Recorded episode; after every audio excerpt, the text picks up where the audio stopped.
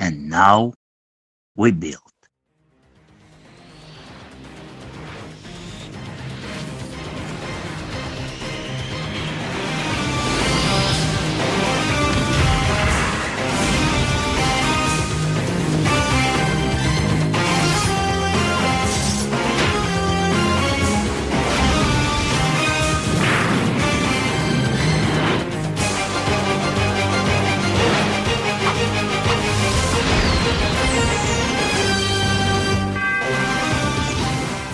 Здравствуйте, дорогие слушатели. Это подкаст Panels of X сайта spidermedia.ru.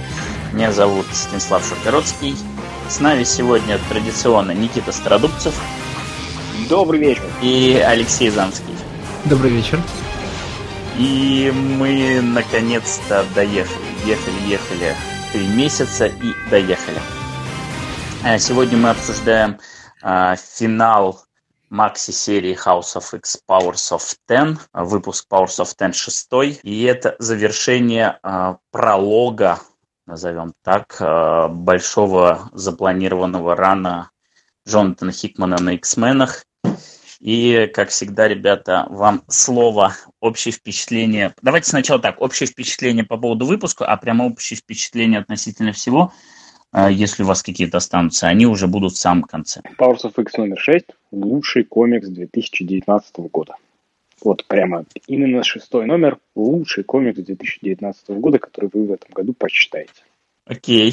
То есть у нас такой контраст, контраст, да? То есть э, Никите нужно этот, нужно всегда вбрасывать, чтобы было о чем поговорить. Вот House of X6 худший комикс, а Powers of Ten 6 лучший комикс. Ну, нормально же. В смысле, ну, ты меня в прошлый раз уже перевоспитал тем, что мы здесь ждем не конца истории, а конца пролога, и у меня все еще, конечно, есть вопросы к, к мета-части, которой занимается Хикман, потому что вот это вот Now We Build и вся та часть, в которой, в общем, он рассказывает, что у него хорошо получилось, она меня беспокоит, ну, наверное, потому что я тяжелый человек и не люблю, когда люди рассказывают, что у них что-то хорошо получилось прямо в тексте. Но, типа, ну, как бы он же сделал все, что обещал. Э, ну, типа, наверное, теперь нужно следить за этими... Комикс как бы говорит мне, что надо следить за шестью или семью сериями X-менов, чтобы понять все, что меня заинтересовало в нем. Ну, наверное, я не буду это делать или буду делать в каком-то более ограниченном объеме. Э, так-то он работает. Ответ на вопрос, как он справится за 30, за 30 страниц, очень простой. Он справится за 45. Я думаю, что мне по пути объяснят, что в нем произошло, а так, ну, нормально же. Я, я не знаю, этот комикс меня вообще не побудил читать все остальные серии X-менов. Э, я, скорее всего, буду читать X-Men номер один, но где-нибудь сдамся на номере шестом-седьмом, как это обычно у меня происходит с ангоингами. Причем как с хорошими и с плохими. Но я, честно говоря, вообще не увидел желания этой серии показать, что, смотрите, все остальное говно, которое будет вот выпускаться под X-меновскими зонтиками, это, ну, типа, нужно читать. Уля-ля. Вроде, вроде похвалил и а в итоге обосрал, да?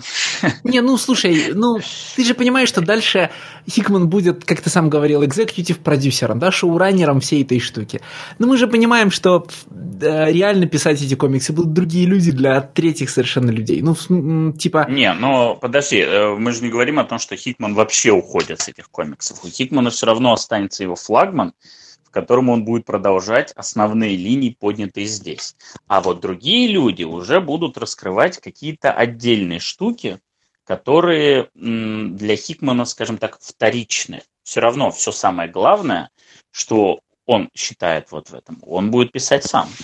Ну, Тут, э, опять же, если вот X-Men, X-Men и Хикмана, они будут про то, как э, пять мутантов э, стыкуются друг с другом и могут делать из яиц других мутантов, или про то, как пять страниц мы э, думаем, какие кристаллы засунуть в церебро, чтобы у нее было больше памяти, этот комикс я точно сразу же брошу. То есть вот первая такая херня в первом же номере X-менов, который я прочитаю, все, я брошу и не буду больше читать X-менов. Вот прямо вот сразу же. Пока ее нет, все, мы как бы терпим и э, читаем отлично, все хорошо. Терпим. Главное слово терпим. А другая сторона того же самого, ну вот э, мы добрались до финала, и я получил, наконец, ответ на вопрос о том, что Хигман считает, э, как бы сказать, внутренним хребтом этой истории, в чем его высказывание. Да? Высказывание его закончилось. Дальше, э, как ты правильно сказал, Стас, будут раскрываться какие-то вещи. В том смысле, что дальше мы будем э, исследовать построенную конструкцию, значит, э, там, делать ее более подробной, значит, описывать какие-то части новой реальности. Ну, это же все, ну, типа, э, ну, если не буквально worldbuilding, то, упраж... то, таки... то как бы упражнение в филиграни до тех пор, пока кто-то не понесет туда, ну, там, новый крупный нарратив. Сам Хикман этот новый крупный нарратив туда срочно не принесет, э, потому что он у него уже есть, вот этот, да, а как бы следующим, а, ну, в общем, следующим возмутительным спокойствием может оказаться там любой произвольный Мэтью Розенберг, ну, не Розенберг, понятно. Донни Кейтс. Да, и это, ну, типа, и когда этот новый грант-нарратив будет внесен, принципиально же неважно будет никому, кто работает над серией, как, э, значит, э, как бы сказать, какое смысловое ядро было у серии до этого, при условии, что сохранятся все внешние формальные элементы э, нового построенного Хикмена мира, а это, скорее всего, произойдет, потому что редакторов тоже никто не уволил.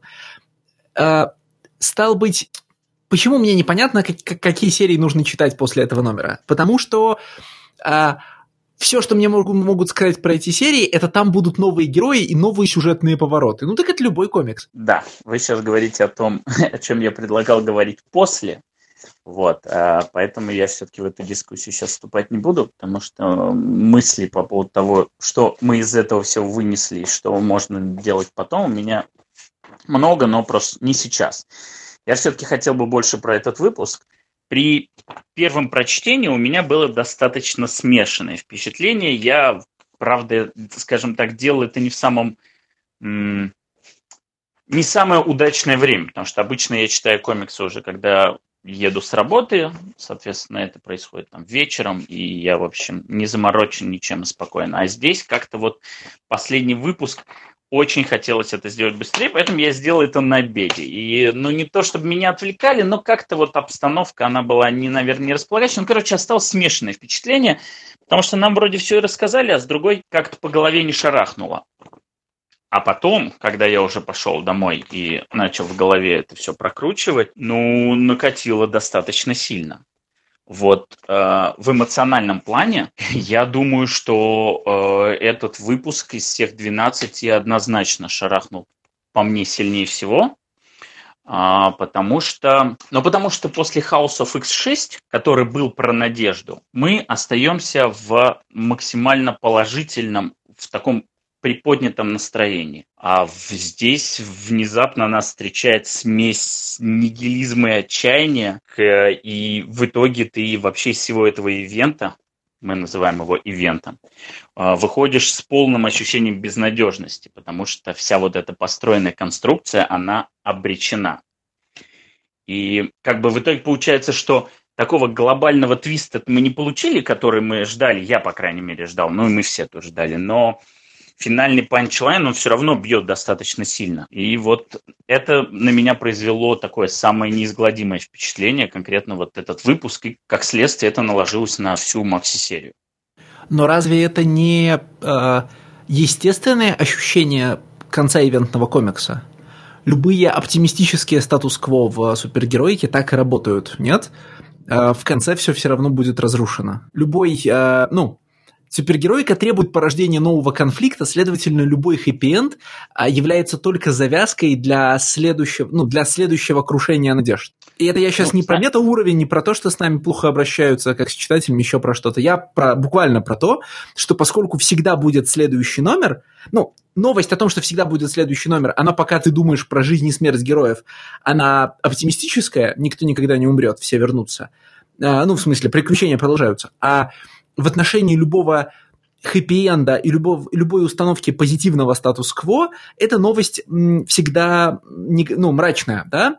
Будет следующий номер. В, никто никогда не живет долго и счастливо, потому что э, жили они долго и счастливо, это завязка для будущей истории. Не, это все понятно. То есть, понимаешь, даже тот факт, что Крако это не навсегда, в общем, это все понимают, и что мы с самого первого выпуска говорили о том, что, в общем, все это рухнет и прочее. Но то, как именно здесь это показано, насколько вот эмоционально на меня, по крайней мере, сработало, оно произвело на меня намного более сильное впечатление, чем я обычно привык э, получать от супергероики. Вот э, э, с ивентами, я не знаю, вот вы все время сравниваете с ивентами, э, хотя, ну, я понимаю почему, потому что этот комикс говорили как ивент, но, опять же, он структурно по-другому сделан, и в, в ивентах обычно, если после ивентов не следует внезапно какой-то мрачный статус-кво, как типа это было в Secret Invasion, обычно в ивентах концовка-то положительная. Ну, то есть она на уровне, что ура, мы справились с угрозой. Да, там в Secret Invasion мы справились с угрозой, но что мы в итоге получили? И такое типа, но там скорее было, о, какое интересное у нас теперь впереди будет э, время. Просто вот, ну, ты понимаешь, оно ненадолго, все равно все вернется в окей, в какое-то стандартное положительное русло, а здесь нам какую-то новую динамику предлагают. Правильно, Стас, у тебя здесь две концовки – у тебя здесь одна концовка внутри универсная, это буквально э, House of X номер 6, да, где все заканчивается надеждой, где все заканчивается тем, что победили, где не раскрывается тайна Мойры, да, где не раскрываются большие вот эти над универсные концепты Хикмана, да, тебя показывают, как э, X-мены веселятся, как все хорошо, вот он новый статус X-менов, да, X-мены не умирают, у них есть законы, так далее, так далее, тому подобное, да, вот у этого комикса у этого ивента буквально две концовки. Я считаю Powers of X номер 6 это эпилог, который как бы раскрывает, а на самом деле вот это.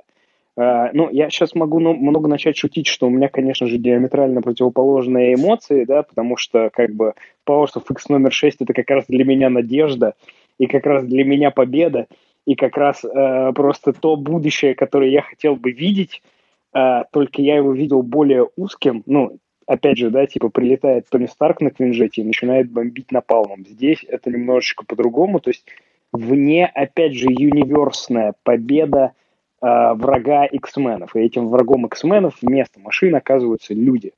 Да, э, вот этого твиста я не ждал, потому что, в принципе, э, как я уже сказал, да, у этого комикса две концовки, и первую нам дали, и я думал, что вторая, она будет эпиложная, но про, как бы, дальнейшие линии того, как Кракова будет развиваться. Но опять же, я думал, что там будет э, конфликт э, между, ну, намеки на будущий конфликт между апокалипсисом э, Ксавьером Магнета, да, что, может быть, нам расскажут, что в шестой жизни Мойра произошло, ну, вот этот твист, который мы все ждали, что Мойра окажется бастионом в шестой жизни, да, вот такие вещи я ждал. Но я никак не ожидал концовки про X3, про таймлайн X3. И это, конечно же, ну, это реально лучший комикс, который я прочитал в 2019 году. Вот именно Powers э, X, Powers of X номер 6. Меня в, во всем вот этом негативном ощущении, которое я еще проговорил по ходу, потому что здесь есть конкретные моменты, которые прям последовательно по кирпичику его составляют, меня во всем этом утешает только тот факт, что ну, в общем-то, у Хикмана везде хэппи-энды. По сути, во всех комиксах, которые он писал, во всех его глобальных так ранах... Так и здесь хэппи-энд. У него ну, хэппи-энд. Ну, типа, где да нет, здесь но не это начало. Не-не-не, здесь очень жесткий конец. Здесь, да, ну, мы это проговорим по деталям. Не, по деталям. Здесь хэппи-энд. Ну, реально, нет, здесь, здесь никакого хэппи-энда нет. Здесь, во-первых, это только начало, здесь нет никакого хэппи-энда. А, точнее, скажем так, хэппи-энд мог бы быть в предыдущем, вот если бы на предыдущем выпуске нам э, закончили бы, это могло бы быть таким э, mid happy end. Но то, как, что нам показали здесь... Короче, ладно, давайте мы сейчас ну, просто это, все вокруг да около, же, потому что надо обсуждать уже детали Стас, конкретные. Смотри, да, и... давай еще, еще немного про хэппи-энд. Да? Э, понятно, что хэппи-энд ты хочешь видеть для X-менов и для их статуса в Marvel Universe. Здесь хэппи-энд более глобальный, потому что люди побеждают. Да ну, ну Никит, вот, у нас кто в герой? Этом, у нас ну, кто герой? герой? У нас люди, но... конечно же. Ну, а, хорошо, протагонисты ладно. и герои это не одинаковые У нас же мэн и название, да? Нет, нет, Стас, вопрос ставится по-другому. А, значит, э, смотри, в истории про конфликт Бэтмена и Джокера э, хэппи-энд образуется не в момент, когда Бэтмен побеждает Джокера, а в момент, когда читатель понимает, что предложенная Бэтменом э, ну, концепция реальности, например, выигрывает у концепции реальности Джокера. Таким образом, я, как читатель, понимаю, что мне делать, когда Джокер ворвется в мою жизнь, да, на что мне надеяться, потому что на Бэтмена я надеяться не могу, его не существует, а у меня как бы нет денег, чтобы им стать. А на Джокера вполне могу, потому что агент Хауса, ну, существует в том или ином виде в жизни каждого человека, да? Не в смысле как человек в костюме, а в смысле как, э, ну, как проблема, да? Как экзистенциальная категория.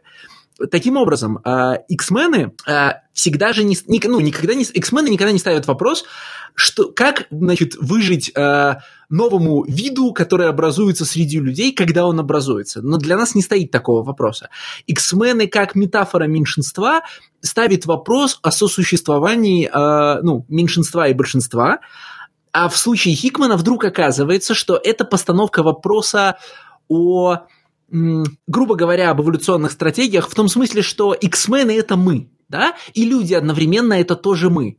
А, и хэппи в общем, в том, что мы, в смысле я, ты и Никита, а, выживем, потому что нет такой проблемы, как конфликт с, значит, как конфликт опережающий там элиты, живущие на Кракоа, со всеми остальными людьми, нет такой проблемы, как наноботы нас заменят, а мы все служим а, ступеньками, для, ступеньками друг для друга, и и типа вот с помощью вот этих, э, вот этой, значит, буквальной чехарды, когда органика помогает синтетике, а синтетика помогает органике, мы продвинемся в будущее. Да, э, общество, как мы его сейчас себе представляем, ну, типа, будет рано или поздно утрачено, и ну, в, в, празднике, который, который находится по, под ногами скалы, на которой, ну, короче, под скалой, на которой стоят Ксавье и Магната, как бы, типа, этот праздник временный, как временно то, что мы тут сидим, раз, э, там, обсуждаем подкаст, потому что наступит сингулярность, и подкасты исчезнут. Как временно то, что там, знаешь, э, есть жизнь, как мы ее себе представляем. Детство, юношество, э, молодость, все, все что угодно, все закончится, но это не предел, и мы продолжим как бы играть в чехарду дальше и в, в большом экзистенциальном смысле это хэппи -энд. Извини, Леш, я реально на полпути потерял твою мысль, поэтому я не смогу не, тебе ее мысль, мысль Леши как раз э, тематична, подтекстуально. Ладно, давайте мы, мы с этим, Нет, раз... э, серьезно, действительно. по пути. Да хорошо, давайте, да, по деталям, потому что э, разные взгляды на поднятые вопросы, они э, существуют, и мне хотелось бы уже обсуждать конкретно, а не вот вокруг да около. А начнем с обложки, вот, потому что в данном случае она достаточно прикольно сделана, она хитрая, потому что она нас однозначно мислидит. Мы, с одной стороны, в ней читаем одно, а по факту в ней происходит другое, и, и при этом она нас не обманывает. То есть мы-то ждали, что Мойра будет причиной смерти всех мутантов, по крайней мере, вот буквально сейчас. А по факту мы наблюдаем, что она свидетельница всех смертей мутантов. Я думал, ты толкаешь нас к тому, что никто из мутантов не умер, потому что они в целом все заснули. Э, нет. Ну вот посмотри на позу саблезуба и выражение его лица и скажи, что это там мертвый или убитый персонаж. Это человек, который заснул в неподходящий момент. Ну ладно, ладно, ладно.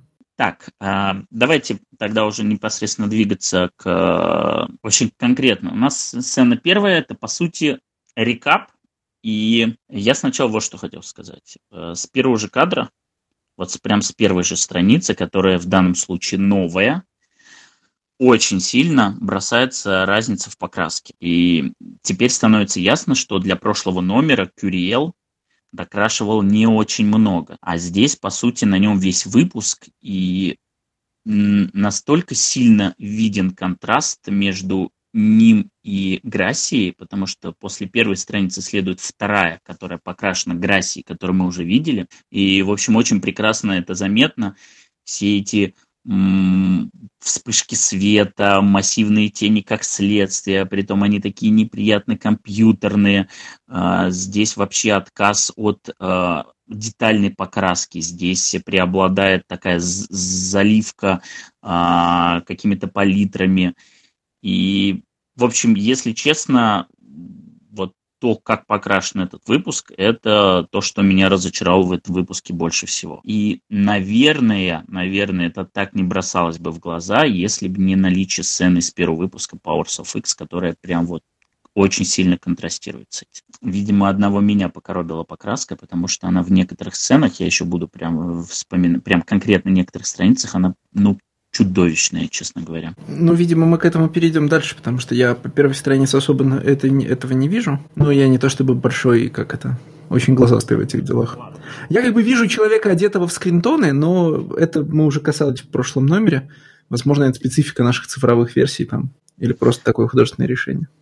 Вышло достаточно символично, что получилось, что открывающие сцены обеих серий были в дальнейшем продублированы в соответствующих красных выпусках. Потому что открывающая сцена House of X у нас продублирована в пятом выпуске House of X, а открывающая сцена здесь продублирована здесь и, соответственно, а, доработана скажем. Вот. А, нет смысла сейчас ее обсуждать, мы это уже видели. Давайте к главной сцене номер два. Это ревил. А первое, что нам какой неожиданный ревил, да, делают э, это с мутантами в зоопарке, он, э, ну, честно говоря, он достаточно условный, потому что, потому что его от нас вроде как и не особо скрывали, но мы сами убедили себя, э, отбросив самую очевидную версию. Потому что в финале первого выпуска Powers of Ten нам просто однозначно изобразили Росомаху. Но а, я лично на тот момент включил себе внутреннего Никиту и сказал, что ну мало ли кого так решили нарисовать. Хотя, в общем, там достаточно однозначно нарисован Росомаха, и если не отбрасывать очевидную версию, нам уже сразу показали, что в зоопарке не люди в загоне, а мутанты.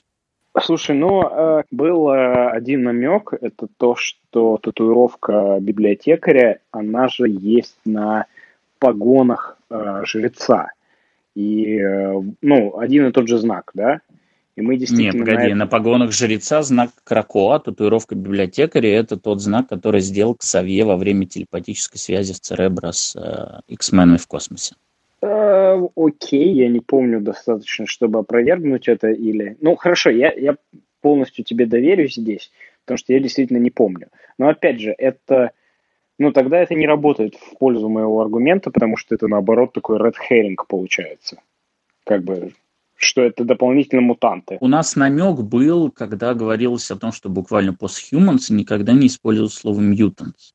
Но нас э, в первом выпуске очень грамотно сбили с пути, сказав, что типа Homo sapiens, и они в прошлом, и как хорошо, что мы оставили их в прошлом. И ты с этого а однозначно считываешь, что, ну, как бы, вот, типа, у нас есть конфликт, у нас есть Homo sapiens, Homo superiors, и есть машины. И если идет машина и еще какой-то двухногий живой э, живое существо и говорит о том, что Homo sapiens в прошлом, ты сразу начинаешь думать, что это мутант. И даже когда тебе показывают Росомаху, ты все равно думаешь, что это обычные люди, и просто его решили нарисовать как Росомаху. Хотя у Росомахи достаточно специфичная внешность, и уж его-то сложно, да, вот там показали женщину, которая, я так понимаю, является Мойрой, но в том случае она действительно женщина, которая может быть кем угодно, там, Ева.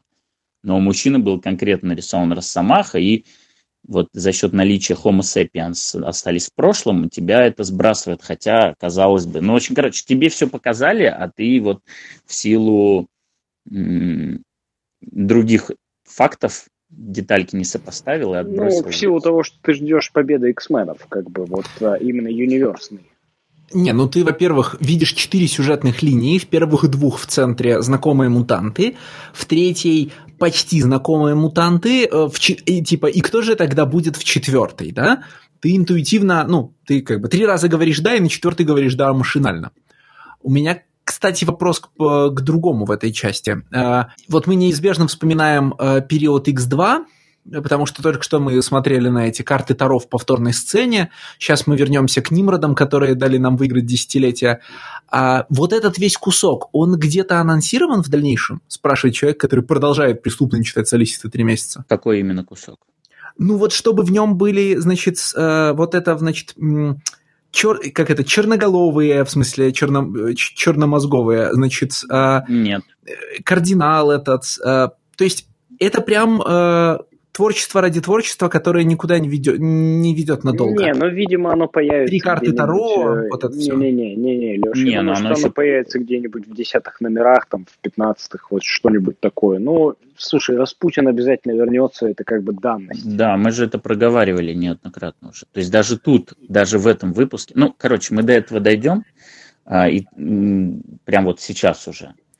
А, с самого начала, конкретно вернемся к сцене, человечек проговаривает, насколько он супериор по отношению к жителям зоопарка, и это будет важно для дальнейшего объяснения происходящего. И э, сначала Росомаха, а потом нам представляют Мойру, вот, э, которую, да, как я говорю, видимо, показывали на том последнем кадре, и она смогла прожить так долго из-за переливания крови от Росомахи. Как это работает, вообще не важно, но, короче, благодаря Росомахе она смогла прожить там тысячи лет. Мы не знаем конкретно, но мы предполагаем, что это не одна тысяча, а тысячи лет. И тут во время диалога между библиотекарем и Мойрой проговариваются два важных правила из которых возникает дилемма этого библиотека. Во-первых, первое, но опять же, слов, со слов библиотекаря. Мойра действительно уничтожает каждый раз таймлайн при, при перерождении. То есть у нас не образуется альтернативная вселенная, как мы думали, как это принято в Марвел вселенной, а он здесь конкретно говорит о том, что она сотрет этот таймлайн из existence. Подожди, где ты, где ты это берешь? Это буквально в диалоге у них, действительно. Да, это есть, буквально в диалоге. он диалог говорит. библиотекаря с Мойрой, он здесь действительно лучший и лучший в двух моментах. Это, естественно, вот эти эпические фразочки и эпические диалоги, что сейчас я а, мне все-таки надо пойти и стать маленькой частью большого бога, вот, вот то, что я люблю и зачем я Хикман читаю. И в том числе это нормальная подача внутриюниверсной э, информации. Да? То есть здесь через диалог Лайбрерина и Мойры объясняются мне правила игры, того, как функционируют мойровские э, силы, да, и что вообще, ну, как нам жить, да, условно говоря, вот с этим знанием. Это происходит конкретно на 17 странице в нижнем левом кадре. Он говорит, when you annihilate да, да, да. this. Но да. я... Нет, подождите, это... Я нашел это место, пока вы говорили, но э, это же в том же смысле, в котором, например, борьба против дней минувшего будущего предотвращает будущее дней минувшего будущего. А, не, ну, как бы я не думаю, что происходит... Нет. Ну, подожди, смотри, когда, вы, когда герои борются против того, чтобы пришло будущее из Days of Future Past с охотой на мутантов, они же его предотвращают в том смысле, что в нашей ветке реальности оно не наступает, но вселенная Нет, это я прекрасно понимаю. Ты можешь правильно? мне не объяснять. Я понимаю происходит... прекрасно, что происходит ответвление. А здесь да, я говорит, полагаю, что, ты... смотри, я полагаю, что в данном случае э, речь идет о том же самом. То есть э... нет, послушай, он тут конкретно говорит, что есть два варианта. Либо ты стираешь наше будущее, либо мы добираемся до черной дыры. И тогда мы будем знать тебя всегда. Потому что если бы это было, как ты считаешь, то неважно, что бы было с Мойрой, он все равно доберется до туда. А в данном случае это важно, потому что если она умирается, он до туда не доберется. И у Доминиона не будет знания про Мойру. Он да, кон- это именно очень важный момент, проговаривает потому что здесь. он действительно говорит, что вот, ну, он как бы не говорит это напрямую, он намекает, Мойре, да? Нет, Мойра, он же да, прям вот, вот эти три кадра, они прям это предложение проговаривают. Правильно, да, но он намекает, что убейте меня сейчас, иначе если вы меня не убьете, я пойду и расскажу это Доминиону, да? Да, Но я конечно. не уверен. Я имел в виду... Нет, я имел в виду другое. Я имел в виду, что когда прилетает фаланга и разбирает всю планету на биомассу, да, Мойра должна быть уже убита к этому моменту, потому что иначе фаланга, фаланга впитает и Мойру в том числе, и поймет, как эта вся штука работает. И вот тогда она будет и вот тогда фаланга вне времени и пространства, цитируя комикс, начнет понимать про, значит, ну вот, ну, узнает про Мойру и ее проект. Понимаете? То есть здесь важно не убийство библиотекаря, а убийство Мойры до. И в этом Правильно, смысле... Конечно. А, нет, окей, а после этого происходит нормальное разветвление, как в Марвеле всегда. Тут смотри, тут два момента, Леш. А, у Лайбрерина, когда он приходит в зоопарк, у него два плана. Первый, его могут убить, соответственно, он будет надеяться, что Мойру тоже убьют, и Мойра со своим знанием уезжает обратно в другую вселенную. Да? Второе, он прямым текстом говорит «I arrange to send you off planet». То есть, если они его не убивают, он присоединяется к Доминиону, у, у Мойра все равно уезжает с планеты Земля куда-то. То есть у него есть план А Как раз для Б. того, чтобы фаланга и про нее не узнала. Ну, в смысле, не впитала ее, правильно? Нет, ну, правильно, не нет, впитала. нет, подождите, нет? да нет, нет. Он ее хочет забрать с планеты, чтобы она дожила до того момента, когда он станет в Доминион, когда он попадет в Доминион. Он же конкретно говорит, что если ты проживешь до того момента, когда я стану Богом, тогда я, будучи существуя вне пространства и вне времени, буду знать о тебе всегда. Он передаст знание о Мойре именно за счет того, что впитают его в Доминион, который существует в мультивселенной везде и всегда. Но он же сомневается в... Да, так я объясняю. Доминионе, Из этого... то есть как бы... Так сейчас, как, Никит, я не про то, не про его э, метание по поводу того, что это за существование или нет. Мы к этому вернемся. Я к тому, что из его слов конкретно следует, что есть два пути. Либо Мойра умрет до того, как Доминион узнает о ее существовании через библиотекаря, и тогда этот таймлайн будет стерт, но при этом Доминион существует, но он не знает о существовании Мойры, либо вариант 2. Мойру продержат в живых ровно до того момента, когда лайбрариан впитает э, Доминион, у него появится знание лайбрариана, и он теперь будет знать Мойру всегда. И неважно, сколько бы раз Мойра не умирала, в следующей э, реинкарнации Доминион уже будет знать о ее существовании. Мне кажется, что в марвеловской мультиверсия слова, знаешь, э, аннигиляция таймлайна и слова за пределами времени и пространства, они периодически типа понимаются в, в высоком смысле, а периодически в низком.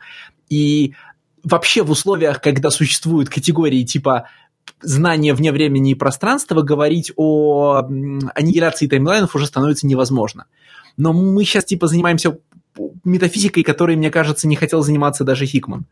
А, Нет, ну, мы сейчас просто что... проговариваем те правила, которые он конкретно прописал. Просто у нас вот до ровно этого момента не было понимания того, как работают ее силы. А здесь он конкретно расставил. Вот вне зависимости от того, как там работают будущие в Марвел там и прочее, конкретно сила Мойры в данном случае, в моей истории, будет работать так. Не исключено, что придет следующий автор, передумает еще кто-то, конкретно у Хикмана, он объясняет, как работает ее сила. И да, и для важно... чего это после этого важно? В смысле, для чего это важно? Ну, ну подожди. Вот, типа, если ты утверждаешь, что эта сцена, она про не про, э, ну, как бы, что она конкретно про правила игры, то мне хотелось бы понять, где эти правила игры а, потом она, применяются. Она, безусловно, про правила игры, потому что нам показывают двух врагов Мойры. Это Доминион, который, если бы Librarian не э, стеснялся и не колебался, то о, ну, его бы впитали, да, и он как бы себе оставляет два плана, один на впитывание, другой не на впитывание, да, и это Destiny. Соответственно, в таймлайне, где у нас сейчас Кракова, этих двух врагов не существует, да, потому что, э, ну, соответственно, Librarian не впитался, а Destiny мертвая, и Ксавьера Магнета – откладывают ее а, воскрешение. Я скажу, у меня есть предположение того, а, для чего это знание важно и почему важно, что Доминион не в курсе про Мойру. У меня есть предположение, но мы до него доберемся, оно вытекает немного из другого. Да ты важно... все переносишь на потом, а потом забудешь сказать. Нет, я не забуду, у меня все записано, не переживай. А второе правило, которое здесь проговаривается, это то, что мы уже касались. Доминион существует вне этих перезапусков, потому что бла-бла-бла подчинил себе пространственно-временной континуум. И что важно говорится, что им, ему главное добраться до черной дыры. То есть при попадании в черную дыру ты получаешь доступ к Доминиону, и ты получаешь условный иммунитет от Мойры, которая, как мы уже говорили, вообще сама действует примерно по такому же принципу. Это дверь в вечность. И я к чему, что мы продолжаем держать в уме тех самых попаданцев из девятого таймлайна, которых ты ждешь, появятся они где-то или нет, они уже оказались в черной дыре, и не только они. Там еще оказались вот эти химеры, омега-мутанты э, четвертого поколения э, Синистера, которые в э, Self-Singularity схлопнулись. Короче, а, а у них на данный момент, несмотря на то, что девятый таймлайн отменится в будущем, потому что мы сейчас как бы в шестом, в девятый таймлайн отменится, они не отменились, потому что они оказались вот в этой вот зоне, не подверженной э, эффекту Мойры. Но это сейчас окажется, что we are, we were, we always will be the Loigor что Распутин и те ребята, которые оказались в э, черной дыре, это и есть Доминион? Э, не пока непонятно, но есть, можно теоретизировать и спекулировать по поводу того, какой э, вклад э, сделают те мутанты, которые попали через черную дыру, в том числе вот эти вот химеры омега мутанты, как бы самые сильные, попав в черную дыру напрямую в владение Доминиона. И тут, собственно, да, у синего человечка есть достаточно конкретная дилемма. А, либо Мойра умирает, да, бла-бла-бла, в следующей жизни не дает человечеству достигнуть такого уровня развития, потому что он сам не уверен, хочет ли он быть просто идеей существования, но при этом не существовать. Либо это как бы наивысшая цель, и, в общем, он не убежден, но в конечном итоге он а, в общем, в этом месте Хикману, как часто это бывает, э, как часто бывает с фантастами, изменяет э, смелость идти до конца. Хикману Хикман оказывается вынужден признать, что значит, великая, всеобъемлющая, значит, всепостигающая форма существования, она все равно проигрывает возможности гулять в парке и нюхать цветочки. Э, типа, вот этот, значит, глоб, вот, короче, это некий глобальный страх, э, между, ну, типа страх не перед технологической сингулярностью, да, а страх перед трансгуманизмом любого рода. Типа, как только мы превращаемся в нечто большее, мы сразу утрачиваем э, нечеловеческое, например, за что мы могли бы держаться, да, там, не знаю, душу в религиозном смысле, а мы сразу утрачиваем возможность контактировать с, с чувственными мелочами жизни а, и делать, ну, типа, причем утрачиваем принципиально. Не то, чтобы мы Э, помещаясь, короче, в черную дыру, способны воспринимать все на свете всегда и везде, и как бы существует, ну, понимаете, да, вместо семи цветов радуги существует там 207, э, и вместо трех цветочков, которые есть в нашем парке, существуют все мыслимые и немыслимые цветы. Нет. Э, неизбежно почему-то высшая, высшая форма жизни описывается как высшая форма интеллекта, а этот интеллект неизбежно становится, ну, типа, этот интеллект неизбежно социопатичен это что-то такое, знаете, отголосок э, моей любимой сери, э, значит, сериальной мысли о том, что очень умный человек неизбежно должен быть неприятным, неприятен характером, и, следовательно, очень умные и гениальные люди, от, от Шерлока Холмса до доктора Хауса, да, э, они, в общем, не совсем люди, и их можно и как бы их справедливо не любить, потому что они неприятные. Ну, это индивиду, индивидуализм versus коллективизм, как бы. Не, ну смотри, это очень специфический, нет, ну это очень специфический индивидуализм, да? А, это буквально типа, понимаешь, аргумент про цветочки, он работает на всех уровнях. Ты такой, мы полетим к Марсу и построим на Марсе города, но это лишит нас возможности гулять в лесу ну, типа, на Марсе как бы леса еще должны будут вырасти, и это будут другие марсианские леса. Мы полетим к Альфе Центавре, и человечество распространится на всю галактику. Но это тоже лишает нас возможности, значит, гулять в лесу и нюхать ну, цветы. правильно, да? тебе же нужны и, типа, relatable вещи. Э, так фантастика по определению про превращение больших вещей в relatable, а не, про, а не наоборот про отчуждение тебя от всего, кроме relatable вещей. Да? Ну, понимаешь, как бы мы, значит, запрем, мы запремся в комнате и напишем гениальную макси-серию комиксов на 12 выпусков, но это лишит нас возможности гулять в парке и нюхать цветочки, поэтому не надо этого делать. А я, ну, я не очень понимаю, про что ты здесь споришь. Типа то, что мотивация библиотекаря того, что я хочу с утра заходить в зоопарк и смотреть, как там я победил всех мутантов, или при, ну, каждый день я встаю с утра и ощущаю свое превосходство над всеми другими формами жизни. А, и тут появляется Доминион, где я буду лишь маленькой частичкой Бога, это, кстати, мощный ответный панч в меня, да? Ты, ты, ты прав. Значит, разговор даже не про то, что ты можешь быть э, простым человеком, значит, совершающим прогулки в лесу, а разговор про то, что жизнь, которой он хочет лишиться, это жизнь, в которой он, значит, кормит с руки цепных мутантов и держит их в зоопарке. Окей, да, это не просто прогулка в лесу. Ну, как бы где, ну, условно говоря, перед лайбрерианом стоит, перед библиотекарем стоит дилемма, которая стоит вообще перед всеми людьми, мне кажется. Ты кем хочешь быть? Ты хочешь быть э, первым в гальской деревне или третьим в Риме? И как бы, ну, непонятно, что в итоге выбирает для себя библиотекарь потому что он говорит полунамеками, и если бы не импульсивный Росомаха, мы не знаем, какое в итоге решение библиотекаря. То есть... Не, мы знаем, какое итоговое решение библиотекаря. Ну, я, например, не понял, какое э, итоговое его решение итоговое реш... Его итоговое решение, он не хочет в Доминион. А это очень просто объясняется. Он позволил А. себя убить Росомахе. Ну, это тоже такое, как бы... Не, это не такое. Он, он заходит, и конкретно нам специально проговаривается, что типа даже не рыпайтесь, потому что прежде чем вы подумаете о том, чтобы совершить атаку, я уже придумаю контрмеры. Я настолько быстрее вас всех, что у вас ни у кого нет шансов до меня дотронуться. И тут Росомаха его убивает. По одной простой причине. Ну, он Росомаха дал ему говорит, убить себя. э, fast enough for you. Мне, мне показалось, что здесь все-таки, ну, еще можно подумать, какое решение в итоге было у библиотекаря. Мне показалось это как в той же матрице, типа dodge this.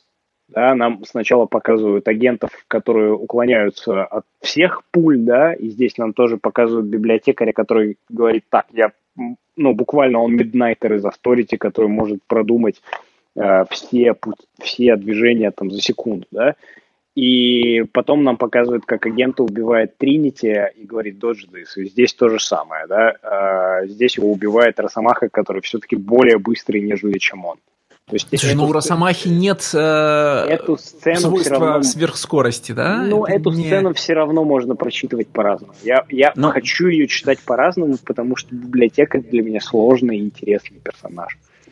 А, э, вот в, в этом Комплекс как, с мотивациями. Да, в этом-то как раз и... а, то есть история заключается в том, что нам библиотекарь пред- пре- предлагает дилемму, и он сам не может принять решение, но тем, что он дает Росомахе убить себя, он перекладывает решение на другого. То есть Ну, он я не знаю, перекладывает какое принять решение. Но, Да, но, бы- но, он, но при этом он не предотвращает его.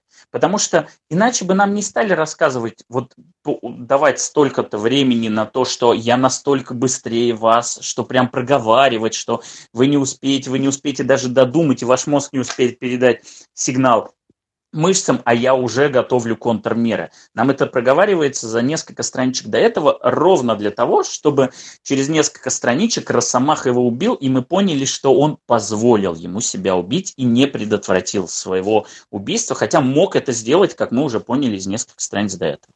Ну, звучит правдоподобно, точно так же, как из упоминания про одинаковую группу крови, экспли... ну, типа, происходит некая экспликация про то, что Мойра, значит, бессмертна, потому что ей пере- переливает кровь Росомахи.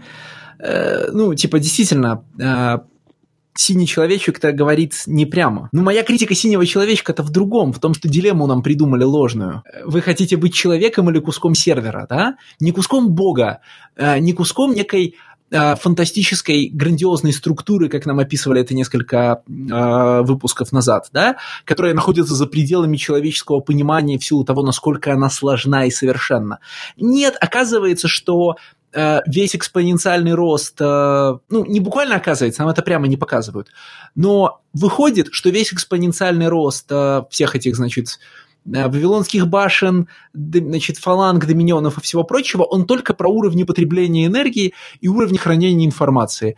У нас там э, нет никакой, ну, как бы сказать, нет никакой поэзии черной дыры, горизонта событий и всего такого. Нет, есть просто очень большие сервера, которые разбирают на топливо, значит, и информацию все окружающее. А, с а, значит, к информации существо не сводится, говорят нам.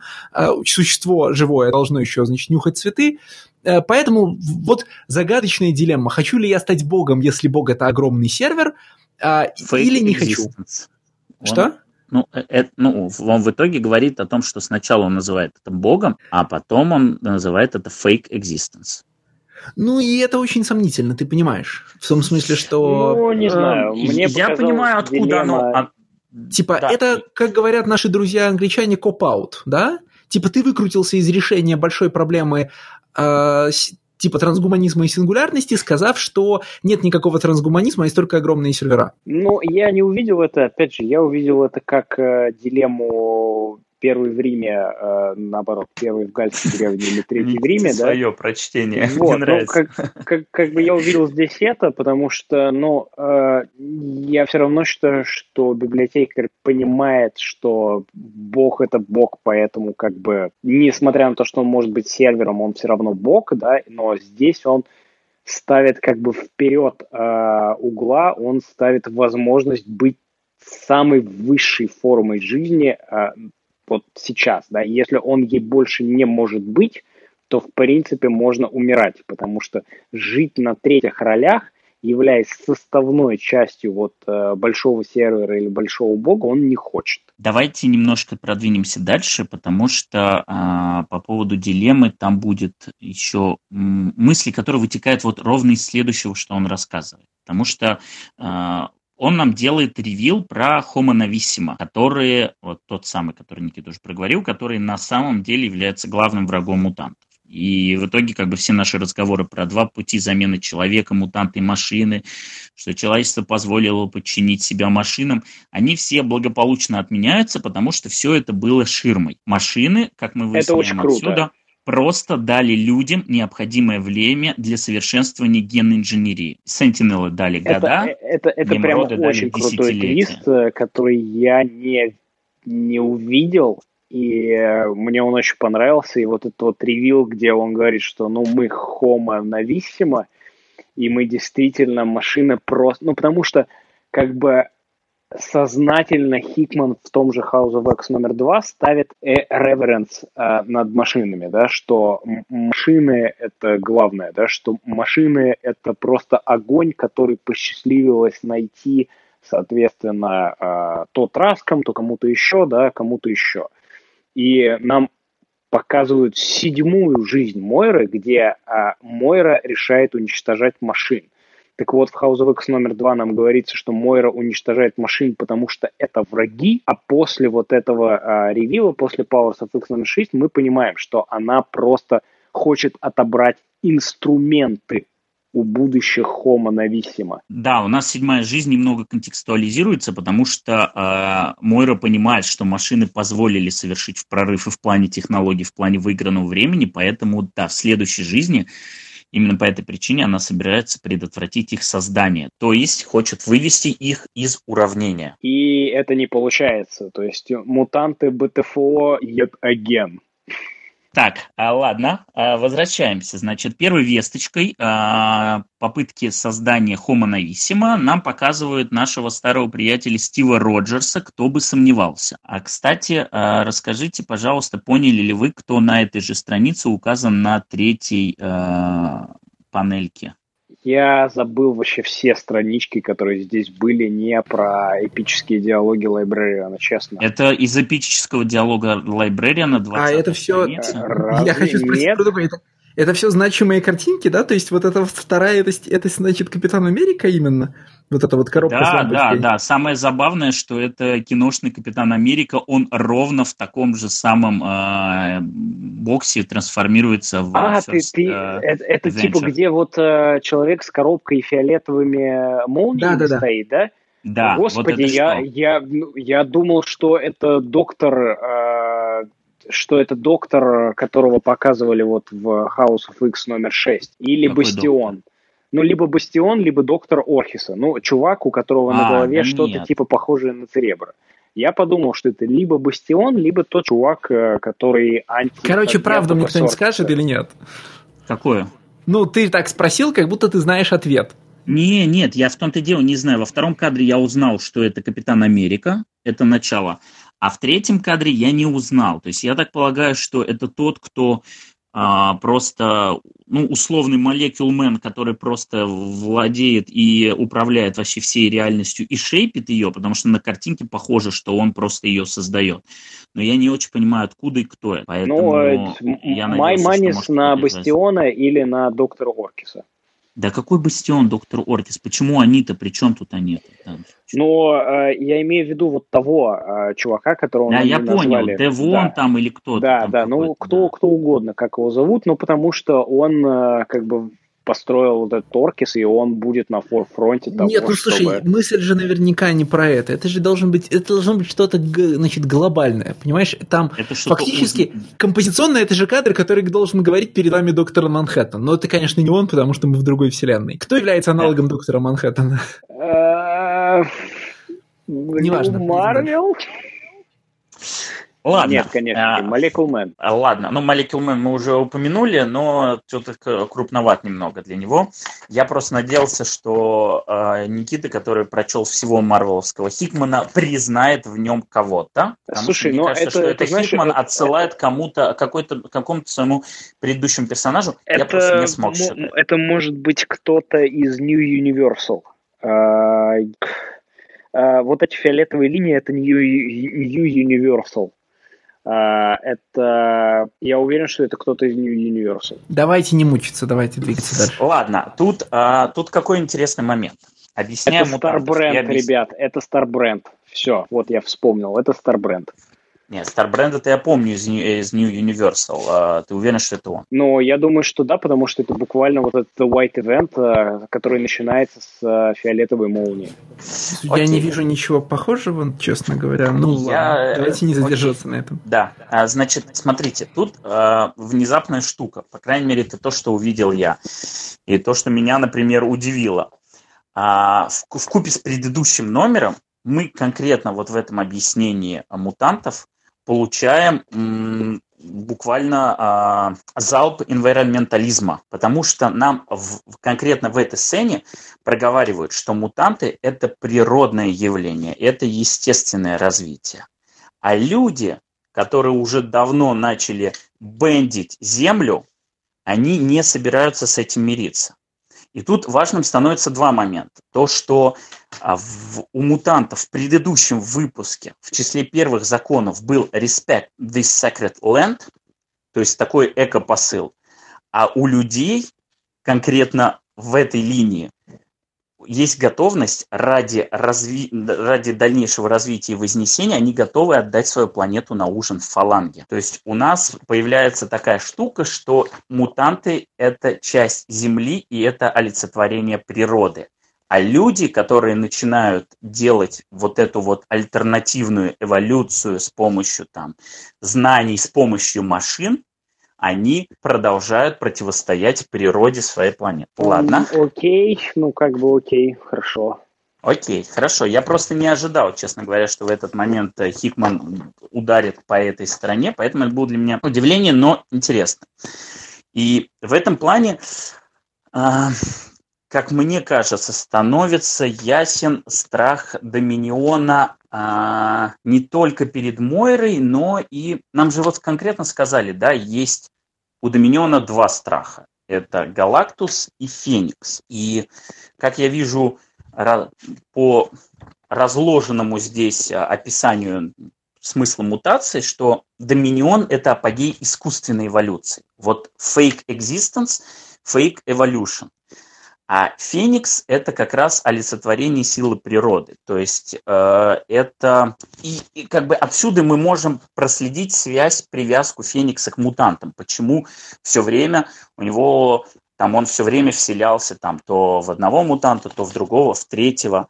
То есть э, у нас получается, что как бы Феникс – это и мутация – это олицетворение одной стороны, и Галактус, кстати, тоже, потому что это такое природное явление. А Доминион – это олицетворение вот этой вот другой стороны, то есть этого фейкового развития. И исходя из этого, я думаю, ты что мы дошел точно... до интересной точки, в которой ты должен объявить любое техническое развитие ложным. Я не буду ничего объявлять. Я говорю о том, что я конкретно считываю здесь, исходя из того, что нам проговаривали там в разных выпусках. И к чему как бы вот, вот эта вот важность знания. Единственное, что я не могу пока привязать э, Мойру к Фениксу, потому что я не очень могу пока... При... А не надо ее напрямую сделать... привязывать. А, когда Хикман говорит, единственные две большие угрозы это, это э, Феникс и Галактус, он просто исходит из того, что реально сказано о Марвеловской вселенной. Галактус способен поглотить что угодно, Феникс способна, способен сожрать что угодно, ну, в смысле сжечь, да? Дело не в их э, идеологической направленности. Дело в том, что и та, и другая сущность – это типа предельная точка. А, она, ну, как бы, она обнуляет все, что хочешь. Я не уверен, что дело только в том, что он просто открыл хендбук Марвел Вселенной и взял двух сущностей, выше которых прыгнуть нельзя. Я думаю, что идеологический момент здесь тоже будет. Нет, я не имею в виду хенд, я не имею в виду хендбук, я имею в виду, что там Феникс и Галактус – это смерть, да? Ну, это типа абсолютная аннигиляция. А, хотя в Марвеле, типа, это слово аннигиляция не значит ничего абсолютного, да? Ну, нам только что Халка, да, показывали, который тоже может съесть всех кого угодно. Типа, ну, а я не думаю, что Хикман знает, что происходит в серии Халка на данный момент, да? Я уверен, что он знает, потому что он говорит с э, Элом Юингом. Я уверен, что э, Эл Юинг будет э, где-то на второй волне X-Men овских ongoing ов. Эл Юинг — это тот кто будет э, новым архитектором всего после Хикмана. Э, я уверен, что Эл Юинг будет на X-Men ах, но я не знаю, когда, в общем, он сможет стать архитектором, потому что Хикман надолго, и сколько под ним да будет не, не обязательно архитектор, Юинг, не обязательно архитектором, ждать. не обязательно архитектором X-Men ов. Я говорю, что Эл Юинг это просто новая большая звезда, которую немножко а, сложнее. архитектор Марвел, да. Да, ее немного сложнее сделать, нежели того же, чем Донни Кейтса, потому что у Донни Кейтса такие достаточно sensationalist э, комиксы, да, у Эл Юинга они все-таки, ну, более highbrow, да, поэтому Эл Юингу не, нужно немножечко больше времени, чтобы заработать фанатскую любовь. Я к чему, в общем-то, вел по Фениксу? Потому что м- я думаю, что мы свою историю про Феникса получим, но на тот момент я не понимал, какая она будет. И сейчас мне не кажется, что это будет Dark Phoenix Saga и прочее. Просто здесь будет другая динамика. То есть Феникс будет противопоставляться Доминиону точно так же, как э, э, Homo Superior противопоставляется Homo Novissima. И, кстати, тут важный момент. И Феникс, и Галактус очень связано с мутантами через, понятно, Джину Грей и других Греев, которые были носителями, и через ну и Франклина, Франклина Ричардса. Ричардса. Да. Соответственно, я уверен, что Хикман в какой-то момент, либо это будет в будущем, то есть это будет какой-то финальной точкой, да, на котором будет вот этот самый хэппи-энд, когда он устранит Доминион из этого уравнения, и он перестанет быть вот above all и, и так далее. Ну, короче, в какой-то момент он поднимет эту тему вот на этот самый уровень, и мы получим свою версию Феникс Саги. А, ну, мне ну, интерес... у нас уже есть несколько Феникс Саг, зачем нам да, еще? Да, да, ну нет, но это не будет Феникс Сага. Здесь интересен Доминион в качестве финального антагониста, да. А, ну вот да, это просто как бы максимальный уровень. злодея. Это, это будет круто посмотреть на самом деле. Face это... the Judgment of the Phoenix будет просто. И... Вот, ну, короче, вот это мне Никита, будет тебе интересно. интересно посмотреть на большую э, информационную структуру, которая вбирает все в себя в качестве финального антагониста? Star Trek с любого э, места. Да, да, ну, пожалуйста, я понимаю, что Доминион это Борги. Ну, Господь с тобой. Ну, конечно же, я ТНГ смотрел 10 раз подряд. А здесь друг, другое, другое, да, а, как бы это, по сути, это те же самые builder ы, это те же самые builder ы. Я, да, я, ну, вот я молчал, я молчал, ты, что ты, это те же ты, самые builder ы. Ну ты, ну, ты понимаешь, да, мне очень нравились builder ы в Avenger ах. Builder ов просто не, не могу, люблю просто обалдеть как, да. Вот я хочу то же самое, но с X-Men овской оберткой. И буду очень рад, если это будет вот э, сидеть эти э, X-Men-террористы в своем э, здании и думать, блин, в кого же нам вселить Феникса, потому что Доминион-то не за горами. Вот э, мне будет это интересно, да, а потом увидеть, как Феникс э, побеждает Доминион. Или даже, может быть, наоборот, да. Э, ладно, допустим. Да. Не, ну да. серьезно, Доминион это действительно те же самые билдеры, и как бы просто у них обертка другая, просто они привязаны теперь к X-менам.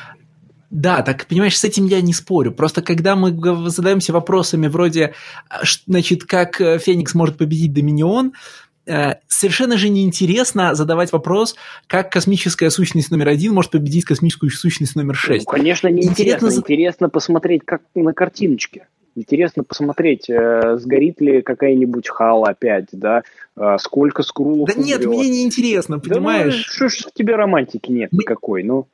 Мне интересно понять, э, что, что это все будет обозначать. Я как бы представляю себе, что сейчас, ну, там, для чего используется Феникс как мысль, да, что означает Доминион. А мы немало, все присутствующие провели хороших минут с серией, а, значит, а, Джина Грей, про, и особенно с номером про посттравматический синдром всех, у кого Феникс был внутри, да, про чистую разрушительную силу, которой ты можешь в любой, ну, ты в любой момент можешь обернуться к ней, пустить ее, пустить ее в себя и жахнет, да, как бы в смысле, знаете, у меня под столом лежит граната, и меня не интересует, ну, как бы, и от, за счет этого все мои проблемы вокруг меня сильно меняются в характере. Я смотрю на все происходящее вокруг и думаю, а вот я же могу раз и жахнуть, да, там, э, вот придет Феникс, и вас всех не будет, да, типа, что вы меня грузите вообще?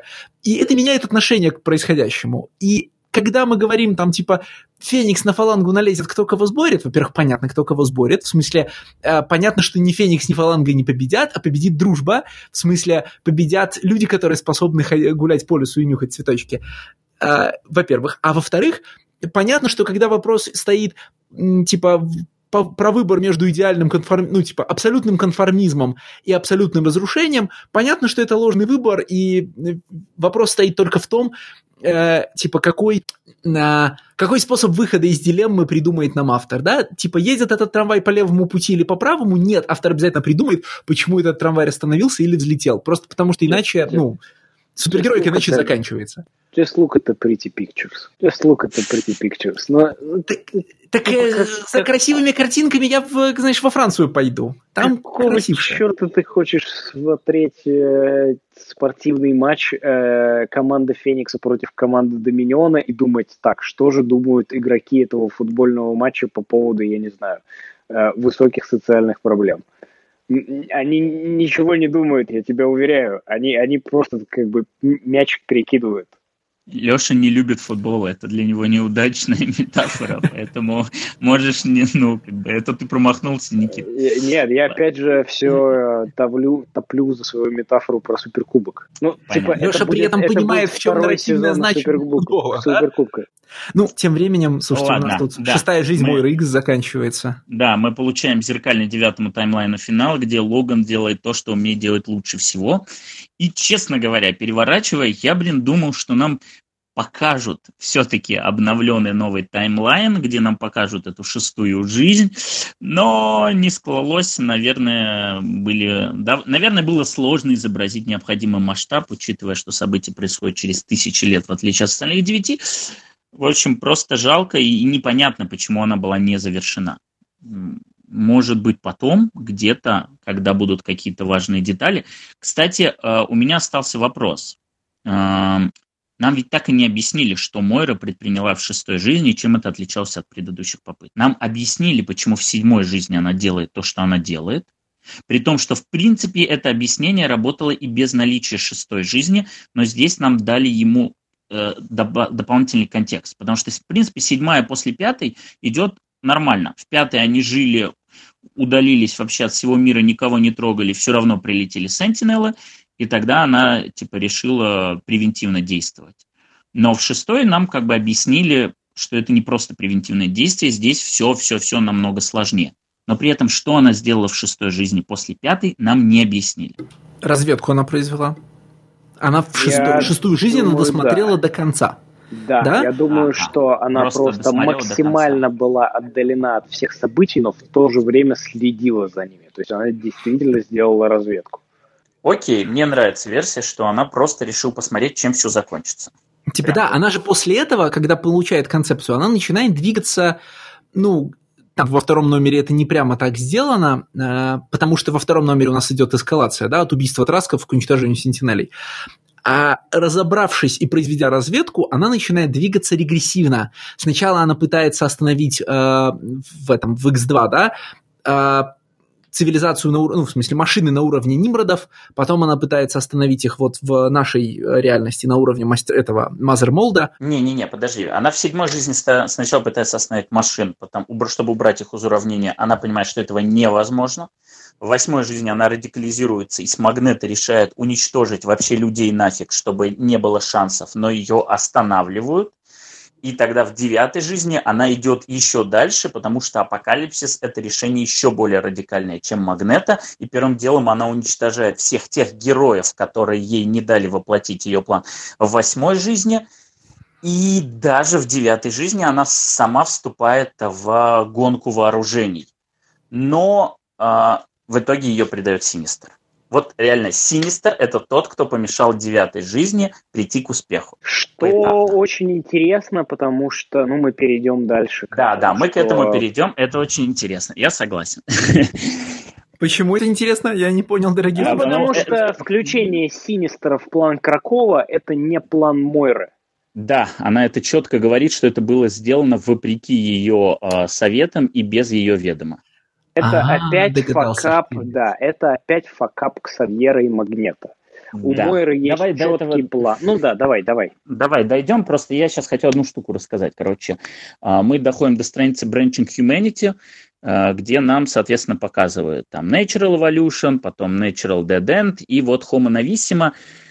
И а, в этот момент, а, учитывая, что нам до этого показали капитана, можно при желании вспомнить программу Weapon Plus, бла-бла-бла, но на самом деле все куда интереснее. И вообще честно, я, читая этот комикс и конкретно этот момент, чувствовал себя немного глупо, потому что для обнаружения конкретно вот этого твиста про Homo Novissima Posthumans у меня, конкретно у меня, у вас этого не могло быть, но конкретно у меня было все, и я даже проговаривал некоторые части в этот подкасте вслух.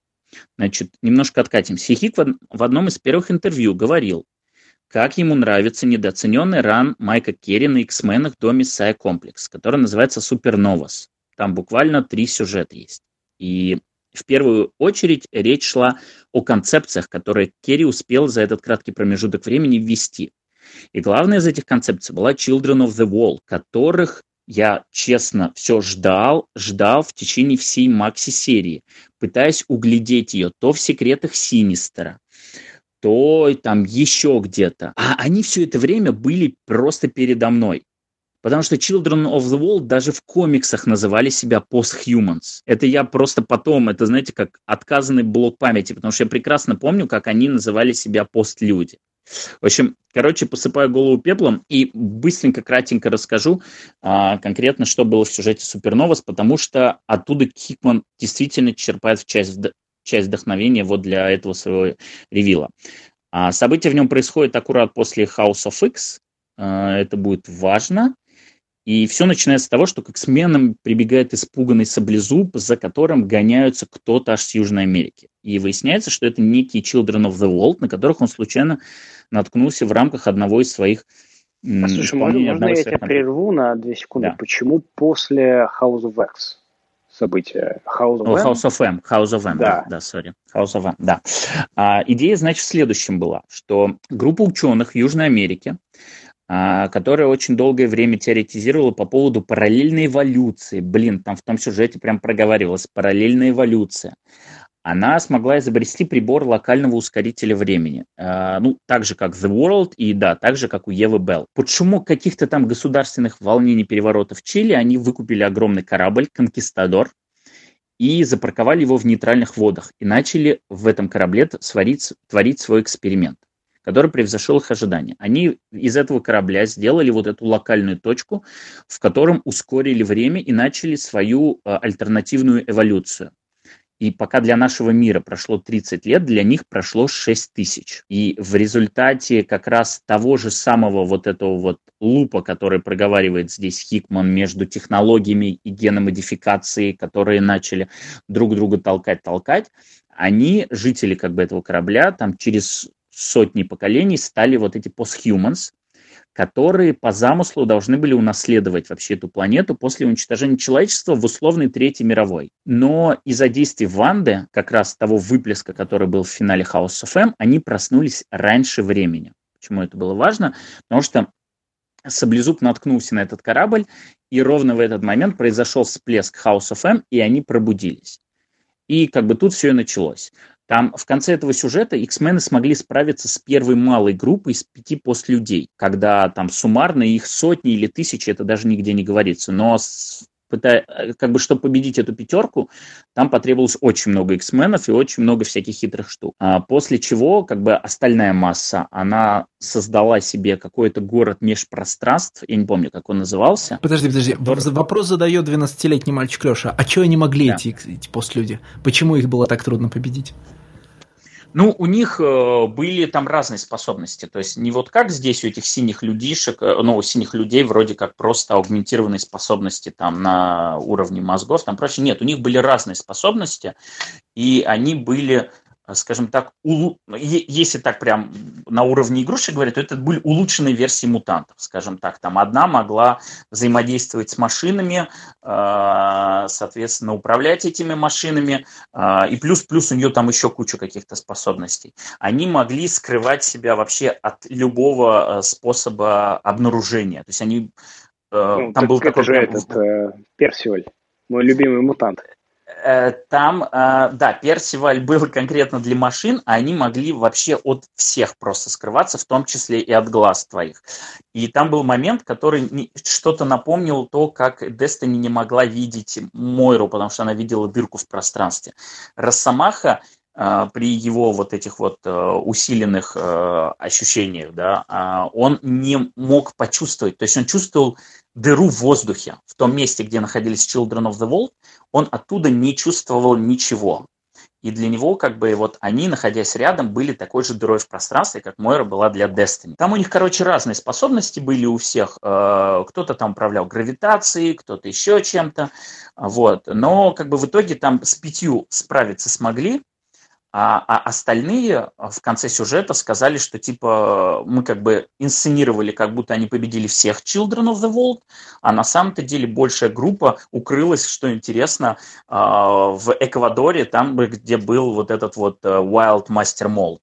То есть там показали, что они где-то там, и вот оттуда они приготовят свой следующий удар.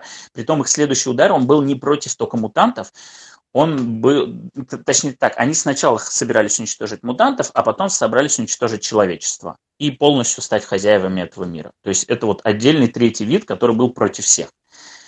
Но я, честно говоря, не знаю, что там дальше произошло и почему Керри не стал сильно развивать эту линию, потому что потом был Мессая комплекс, после Мессая комплекс у него был, значит, Ксавье, очень вот этот Redemption арк длинный, после этого он передал серию Rogue, и там вернулись к Children of the World, но это было такое, то есть нам рассказали о том, что они теперь живут в каком-то городе межпространств, который залинкован с нашей реальностью, и при желании как бы они могут здесь оказаться и устроить здесь что-то, что-то большое.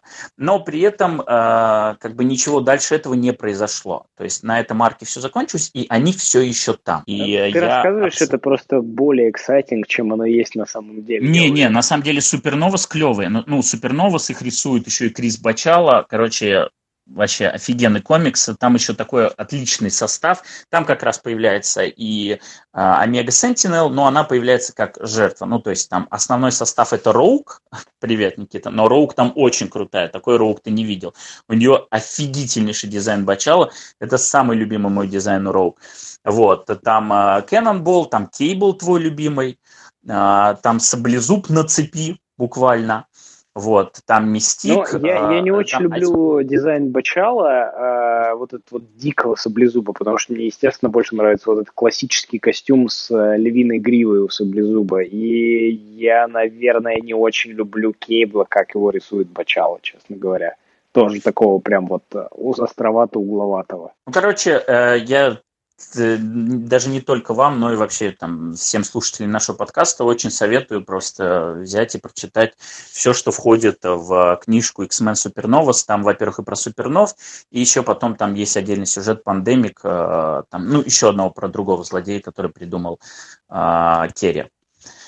Вот, а, соответственно, э, ну, я считаю, что это кажется абсолютно неизбежным, что в дальнейшем Хитман задействует Children of the Wall, потому что их потенциал даже близко не а, реализован. Они сейчас до сих пор вот прям ждут «Подбери нас» и интегрируют свою идею в Homo Novissima. Ладно, двигаемся к третьей сцене. Это третья сцена, которая продолжает нам а, первую сцену знакомства Чарльза и Мойры. И вот вы хотели, чтобы я обратил внимание, конкретно, ну ладно, вот на первом, где нам показывают реакцию Чарльза, окей, переверните страницу и просто посмотрите, что происходит с колорингом.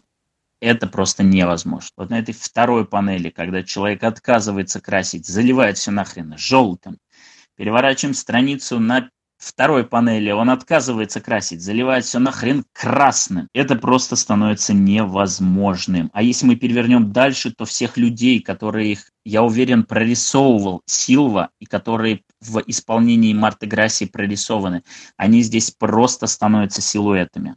И это становится невозможно.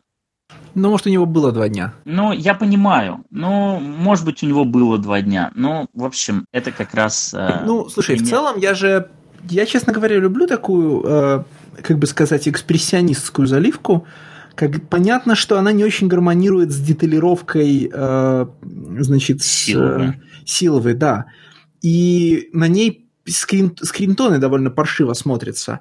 Но тут, как обычно, нельзя твердо сказать вообще, знаешь, вот скажем, тени от листьев на э, одежде Мойры их рисовал художник или колорист, потому что они нарисованы не, скринтоном обычно, без контура. Обычно это колорист, просто какой-то эффектик берет. Э, да, и в целом, как бы, э, разрушение, цветовое разрушение картинки мне нравится в том, как, знаешь, как как способ сфокусировать нас на взаимодействии двух фигур и полностью от, отвлечь их от реальности. Э, это очень плохо гармонирует просто с детали... со степенью деталировки деревьев. Например, на странице зальем так все красненьким, потому что там, там вообще, по-моему, происходит какой-то адский фотореализм. В смысле, там... ну, типа, это фоторефные, по-моему, деревья-то на заднем плане. Да, кстати, это, по ходу дела, вообще просто вставленные деревья.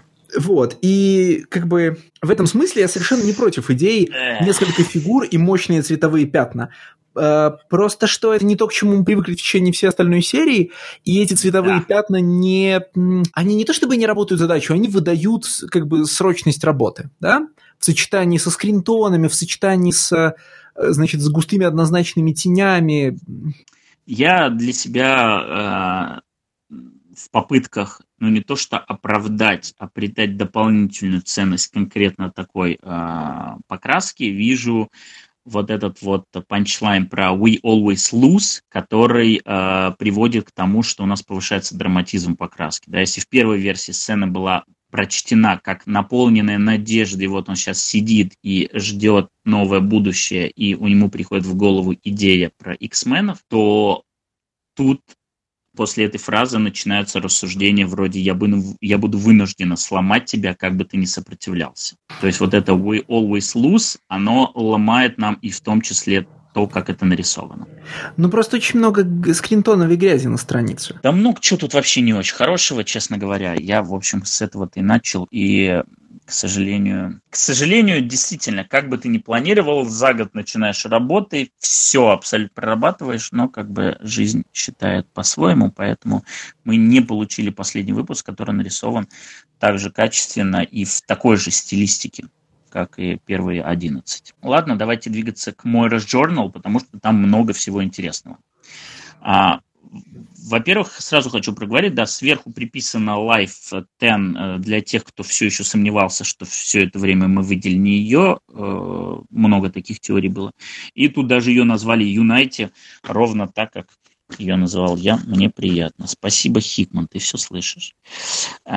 Прям некоторые на entry можно остановиться, хотя на самом деле вообще во всех есть что интересного подчеркнуть. Во-первых, entry 5 э, с Хикман сразу четко дает понять, что Мойра будет всеми силами манипулировать своими союзниками, чтобы притворить свой план в жизнь. И мы, даже если до этого подозревали, здесь конкретно начинаем осознавать, что это достаточно dark character, да, назовем так. Который... Да, мне нравится выход в новый оптимистический мир X-менов, который делается следующим виртуозным приемом. А, знаете, что профессор, как это, профессор X, э, как известно, is a jerk и неприятный манипулятор? Смотрите, есть кто-то похуже. Знаете, что Магнета при всех его, так сказать, Магнета had some valid points, э, на самом, ну, все еще, значит, э, типа страшный неофашист, да, есть кое-кто похуже. Типа любой ответ на вопрос, почему все эти персонажи будут теперь для нас положительными в смысле в ну, в основном тексте нарратива от, получает один и тот же ответ. Мы взяли Мойру и сделали ее, значит, э, страшным мастер-майндом. Ну, Практически, практически модокс, да? Я, Organism designed only for я, X-Men. Я не согласен с вами. Мойра на фоне Ксавьера и Магнета все равно выглядит как единственно возможным вариантом для, ну, какого-то существования X-менов, которое не выливается в, ну, в общем, в ужас, в терроризм, да? Тут, э, смотрите, а, блин, ну мы дойдем на самом деле до конца, прочитывая этот журнал, видя вот ее потихонечку, как начинает рушиться ее план, но изначально Мойра представляется как конфликтный персонаж, который не очень хочет делать, в общем, то, что она делает, она занимается каким-то самообманом, но она больше не видит альтернативной реаль... альтернативного варианта, потому что она уже 9 раз пробовала другое.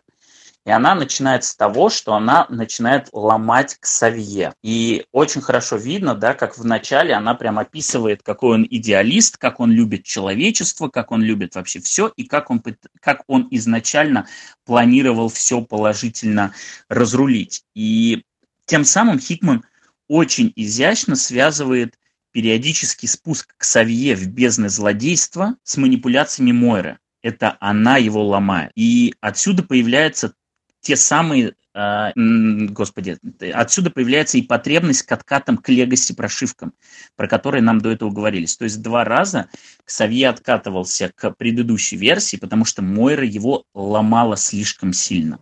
Подожди, то есть а, не хочешь ли ты сказать, я не знаю, ты, Хикман, кто-то между вами, не хотите ли вы мне сказать, что во всем виновата манипулятивная женщина? Во всем виновата женщина, во всем виновата баба, конечно же, да. Я вот только хотел ворваться с этим. В, в этом плане все будет э, и в одну сторону, и в другую, потому что это только начало. Но подожди, но вот конкретно в Entry 14 последняя абзац – это же буквально Origin Onslaught. Она буквально говорит, что я в какой-то момент перегнусь палку, перегну, господи, что нам перегибают, вот, и unleash something unexpected on the world. Это буквально origin Onslaught. Ну, как бы, как unexpected. Нам э, как раз в той же Onslaught саге, благодаря твоим э, примечаниям, читайте наш, слушайте наш подкаст на Патреоне, э, мы видели, что как бы Ксавьер, ну, как бы неприятен вообще всегда, as is, да, потому что он буквально алкал Джину Грей, когда ей было 15 лет. Ну, как бы Ксавьер уже, уже as is изначально неприятный человек. Не, ну это проблема, знаешь, авторской это слепоты. Это, это Стэна Ли проблема. Да, ну, не, не Стэном Ли единым на самом деле, но и им тоже. А, и мне очень нравится э, значит, мысль Стаса, которую я в этой, в этой части не увидел, которая для меня многое спасает, про то, что э, значит, после того, как э, профессор Ксавье доходил до, каких, до какого-нибудь дна, его отказ, откатывали на Legacy прошивку, и на самом деле мы поэтому можем не записывать в анамнез Ксавье худшие его поступки, он в них, ну, типа, он в них на, на самом деле не виноват и раскаялся до той степени, что стер свою личность и записал предыдущую, которая этого еще не делала. Это, конечно, Именно. очень хорошо. Плохо здесь только то, что э, даже плохо, знаете, не в, становится не в момент, когда Мойра говорит, я, ну, в как, я могу его сломать, потому что слишком сильно манипулирую. Плохо, что это стоит на одной странице со словами «у нас к Сове случилась романтика», да? Или это на следующей странице? Нет, это на этой странице. Внизу, ну, короче, вы понимаете, да? Значит, э, у нас есть э, талантливый мужчина-визионер, травматизированная женщина с большим планом, they become romantic, и после этого она его ломает. Мне, типа, э, где-то я это видел. Где-то я это видел больше одного раза. Amidst all this chaos, two white people fall in love. Идем к 17-му entry. Вот, и нам, значит, что тут проговаривает? А, ну, во-первых, идеи пятерки. А, подожди, а в твоем прочтении 12 энтри это буквально анслот, да? В том смысле, что... Нет, 14 энтри, в 14 энтри а, тут, а, да, ну, тут Хикман... Нет, нет, я имею в виду, что вычеркнуто в 12 пункте. Нет, в 12 пункте, конечно же, не анслот. Анслот еще не скоро будет. 12 э, кстати, да, хорошо, что ты обратил внимание. Мне совершенно не нравится, что нам все еще показывают э, редактор какие-то записи. Я понимаю, ружья ружьями, но вот в таком виде мне не очень нравится. Я предпочитаю, когда ружье происходит на уровне, э, вот как мы говорили, что типа Ксавье там два раза делал Легаси прошивку, или что нам показали красного Франклина Ричардса. Вот такие ружья мне нравятся, когда нам что-то говорят и намекают, а не когда от нас что-то скрывают. Я понимаю прекрасно, когда от нас что-то скрывают в пятом, шестом выпуске, но когда это происходит в двенадцатом, мне не очень нравится. Поэтому вот две редакции записи здесь, мне этот прием совершенно не понравился. Стас, я же почему и спросил про три карты Таро и, та, и будут ли где-то вот эта космическая часть действовать. Потому что почти все, если ты оглянешься на наши 12 выпусков, а, все те ружья, которые мы обсуждали как четко развешенные в кадре ружья, по крайней мере, многие из них, находятся в таймлайнах, э, в которых мы больше не увидим. Да? А, нет, и... нет, там, о, там большая часть все-таки в нашем таймлайне, а в тех по чуть-чуть. Ну, то есть и те, и те, ну, Франклин соответственно... тот же самый, он же в нашем таймлайне. Конечно, да все ружья, большая часть ружья находится в нашем таймлайне, а те ружья, которые находятся в другом таймлайне, они попали в черную дыру, извините. Да, они попали в черную дыру. То есть их перетащили в наш таймлайн, поэтому все окей, it's окей. Они Не, подождите, тоже... а, скажем, вот э, Мистик, которая куда-то отлучалась на космической станции. Космическую Это станцию мы же с тех пор... Да, но мы же с тех пор уничтожили космическую станцию, нет? Нет, э, космическую станцию Нет, космическая не уничтожили, уничтожили только голову. Только голову уничтожили. А, на ней просто лежит да. 10 мертвых X-менов, и да, точно, точно. Да, да. Да. Так, э, соответственно, 17-й э, энтри нам говорит о том, что идея пятерки принадлежит к сове. Интересный момент. Тут потом будет пушиться тема, что а, вопрос генетических манипуляций очень затянули к сове, и он начнет пушить эту тему сильнее Мойры. И да, версия того, что зачатие протеи легиона была частью плана, она здесь буквально подтверждается. И теперь даже становится немножко жаль Габриэль Холлер, которая мама легиона. Э, вообще, немножко, слово, немножко тут, она тут участвует не немножко, типа, да. в фашистском евгеническом плане. В фашистском я не да, имею ну, хорошо, мотивации, господи. а она буквально... Множко, множко. В гиммлеровском множко и тут, и тут главное понимать, что легион-то даже не сработал. Сработал в итоге протей. Да, одно не сработало. Ну, как бы, нет, даже жутко. Окей, хорошо, немножко жалко. Ладно, если вас оскорбил, что сказал немножко. А я что хотел Не, ну, Стас, надо признать, да, что мы... Э, Никита-то, может, и выиграл, а я-то в, в, в смысле мета, значит, э, метагейма нашего суперкубка я-то проиграл, да, и все, значит, и все нарративы, за которые я болел, э, значит, ну, потерпели нормальное, мне потерпели нормальное сюжетное поражение. И все, что я теперь могу, это только, значит, продавливать моменты про, значит, ну, э, про то, что все эти про то, что все эти победившие люди, они не очень приятные, да? Они манипулируют. Э, это было как бы очевидно, Леша. Ну, да, но я, не, я каждый раз сомневаюсь в, типа, в намеренности этого действия. В смысле, я не уверен, что Джонатан Хикман во всех случаях, не потому что он там плохой человек, а потому что никто из нас не совершенен, э, я не уверен, что он во всех случаях видит э, последствия того, что он разыгрывает. Потому что... То есть не везде осознает, ты думаешь? Блин, ну, понимаешь, утопия, которую он рисует, если он везде учел то, что высказывание, которое он совершает, получается очень стрёмной.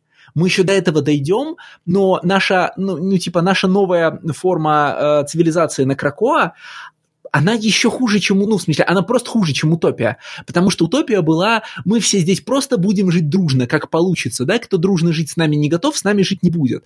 А здесь в ней отрастают, значит, э, карбо... в ней отрастает карбонитовый плен, дискриминация мутантов по признаку существования, наличия определенной способности, которая ставит под угрозу э, существующие властные структуры. Э, это я, понятно, про следующую сцену, да? Ну, ты про Мойру и Прикогов. Да, я про Прикогов, да. безусловно. И вот прочие такие штуки, включая вот, значит, эксперименты э, с, ну, короче, а, эксперименты на, на детях, назовем их так, в смысле протея легиона как минимум, да, все это в сумме рисует довольно мрачную картину, и я не уверен, что нам хотели продать этот статус-кво как мрачную червивую изнутри картину. Ну, а не как картину, нет, если нам конкретно... Мне кажется, именно так нет, продают. Конечно, нам этот выпуск именно это и все преподносит. То есть нам так предыдущий показывает... Сейчас, секунду. Нам предыдущий показывает фантик, в который обернута конфета, а в этом выпуске нам показывают конвет, конфету, и она очень сильно отличается от фантика. Э, Нет, то есть ты да. думаешь, что в, в сцене, в которой, а, значит, главные герои говорят, хорошо потрудились, а, значит, у нас есть надежда на будущее, я должен мрачно смеяться и хлопать, типа, по подлокотнику, да? Хлопать себя поляшком и истошно визжать, потому что будущего у них нет, потому что будущее за homo нависимо. Ну, как бы поэтому люди и побеждают. Я скажу, что, что ты должен думать в этот момент, потому что там э, все еще жестче. Ну, как мне кажется. А, давайте все-таки опять последовательно, да, потому что мы скачем туда-сюда. Да, хорошо. Все-таки важно смотреть, как нарастает вот это ощущение тревоги. Я что хотел сказать, что а, близость Протей Легиона, она, в общем-то, не там Хикманом подмечена, да, и тоже не просто так а, Миллер а, решил их соединить, склеить в одного персонажа у себя в Ultimate X-Men. Насколько у меня нет этого подтверждения, честно говоря, я его не поднимал нигде и не смотрел, но даже при прочтении раны Клэрмонта я всегда видел Легиона именно как такая версия 2.0 Протея, только на долгосрочную перспективу, потому что Протей был в одном сюжете и безвозвратно, хотя его, конечно, потом вернули после Клэрмонта, то Легион это был такой же, такой же, с такой же динамикой персонаж, но на многократное использование. Поэтому Протей и Легион, они всегда были такими побратимами. Вот. А мы идем в Entry 22. Эту конкретную сцену мы видели, ее показывали, кажется, во втором выпуске. А, но конкретно вот э, в этой записи очень важно, что нам дает понять, что не всегда все у них было гладко. То есть не просто мы пришли к Магнета, все стало хорошо, и поэтому как бы появляются вопросы, а что же они тогда ругались по ходу истории? В этой записи эти вопросы отпадают, потому что вот Магнета такой человек, еще более упрямый, еще более упертый, чем Чарльз, и даже несмотря на то, что ему показали, что было, потребовалось очень много времени на то, чтобы его склонить к общему плану. Плюс э, здесь есть очень забавная отсылка к любви Магнета собирать всех на островах. В частности, он там собирал на Эвалоне, потом это было на Джиноше, все это, все это было предтечами Кракоа. Дальше у нас апокалипсис, дальше опять пропуск. С апокалипсисом очень забавно, потому что его здесь буквально описывают как младенца, который пробуждается в новом мире, испытывая колоссальный стресс, и который начинает активно этот мир познавать. А здесь апокалипсис это просто тодлер, ньюборн реально в нашем мире. А вот за счет того, что у нас вот здесь апокалипсис, потом, а потом опять пропуск, получается ли понять, какие вещи, типа, в каких зонах Хикман что-то вычеркнул чисто хронологически. Да, конечно. Апокалипсис пробуждается, это начало X-фактора. Вот. А, ну, то есть потом... второй пропуск приходится уже на, типа, какие годы? Второй пропуск на тот момент, когда Ксавье находится в Шиаре. Вот угу. ровно в тот момент, когда его забирают в Шиар, и он все время там тусуется. Соответственно, что там происходило в Шар, мы не знаем, это приходится ровно на этот период. То, что происходит с остальными X-менами, в данном случае не важно. Важно, что происходит с Ксавье, потому что тут буквально Рексавьер, он там в космосе. А первый в таком случае Рекс Савьер, 12 12 Вообще ни к чему не привязан. Нет, я имею в виду, что он, в смысле, он находится где угодно между стартом серии и моментом, когда у Мойры с Ксавье роман, правильно? А, он находится, ну Типа да, это очень, находится... таким образом это очень много выпусков, ну в смысле, это типа бесконечно. Это не очень много выпусков, это, это задолго до X-Men номер один. Вот это задолго до X-Men номер один. Почему? Ну, потому что к моменту X-Men номер один уже никакого романа у них нету. У них разрываются отношения до X-Men номер один. А, окей. И, э, Это задолго.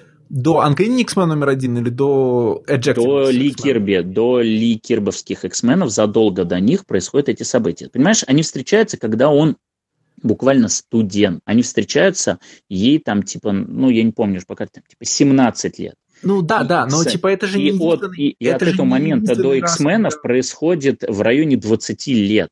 И вот первые несколько записей приходится на эти до X-Men номер один. Кошмар. Едем дальше. 48-й... Э, 48-й, э, а, вот, да, соответственно, вот то, о чем мы проговорили, что Савье и Магнета, короче, тут нам, мы начинаем видеть первые ростки того, что Мойра перестает контролировать ситуацию.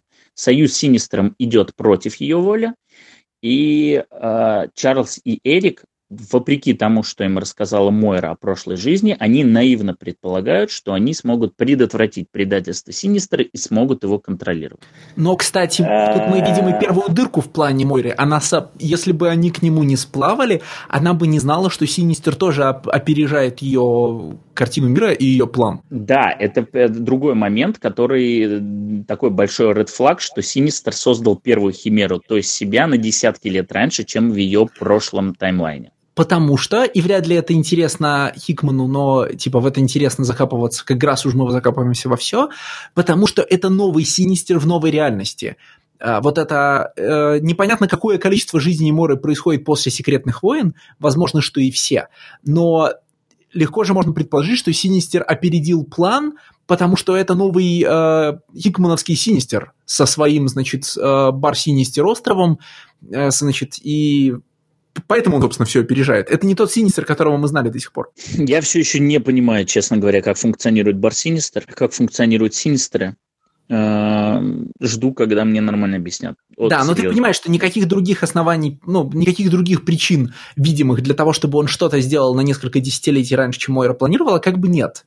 Да? Когда на самой поверхности лежит мысль о том, что это другой Синистер, потому что ну, там Molecule Man восстановил реальность с другим Синистером. Yep, да, так оно и есть. Это Синистер из Секретных войн. Это жизнеспособная версия, но пока как бы версия окей. Я не против нее.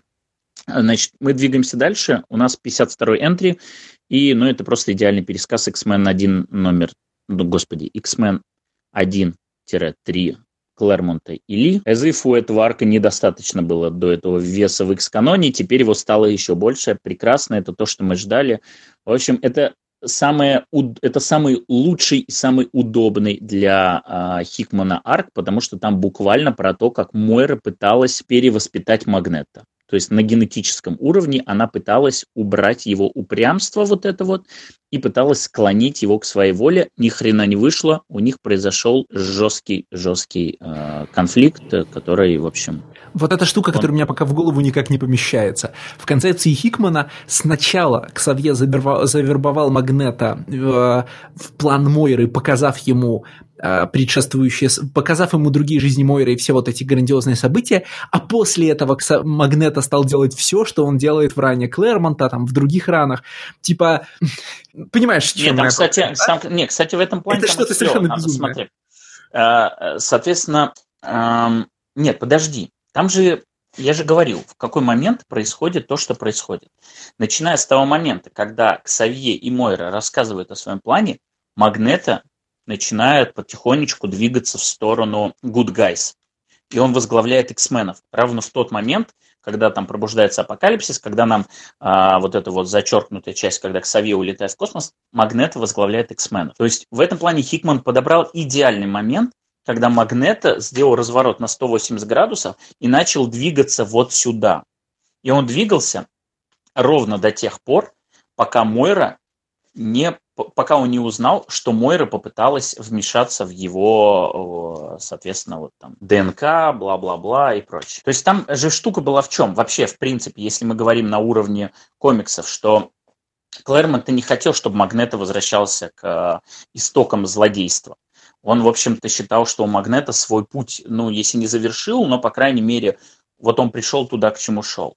И он должен был быть на стороне X-менов. Но пришел Ли, вместе с Харрисом они говорили, давайте Greatest Hits, давайте возвращать злодеев X-меновских, и в том числе Магнета, как вот первый главный их злодей. И Клэрмонт начал придумывать, как из того, к чему он привел Магнета, мне нужно его резко вернуть на сторону зла. Как вот сделать этот конфликт. И вот он придумал то, что э, там был сюжет в Continuity, когда Магнета стал ребенком. Он действительно в это время находился у Мойры в Мьюир-Айленд. Она следила за тем, как он ускоренно растет. И, соответственно, в этот момент он воткнул ту штуку, что Мойра решила воспользоваться моментом, что вот у нее как бы типа сырье, которое она может э, из этого слепить что-то другое на генетическом уровне. И, в общем, про это прознают магнеты, и возникает конфликт. Мы получили изящный выход из ситуации от Клэрмонта, и мы получили абсолютно удобное подспорье для идеи, общей идеи Хикмана. Короче, тут все сложилось. При том, что важно, что когда нам показали сцену, где э, Ксавье приходит к Магнета на остров и говорит, что типа доверься мне, я тебя не предам, и тот говорит, ну как бы окей. В том сюжете у Клэрмонта и Ли Мойра действует самостоятельно. Ксавье не был в курсе. То есть там, когда Магнета к нему обращается, как ты это допустил, он сам был шокирован, потому что он этого не знал.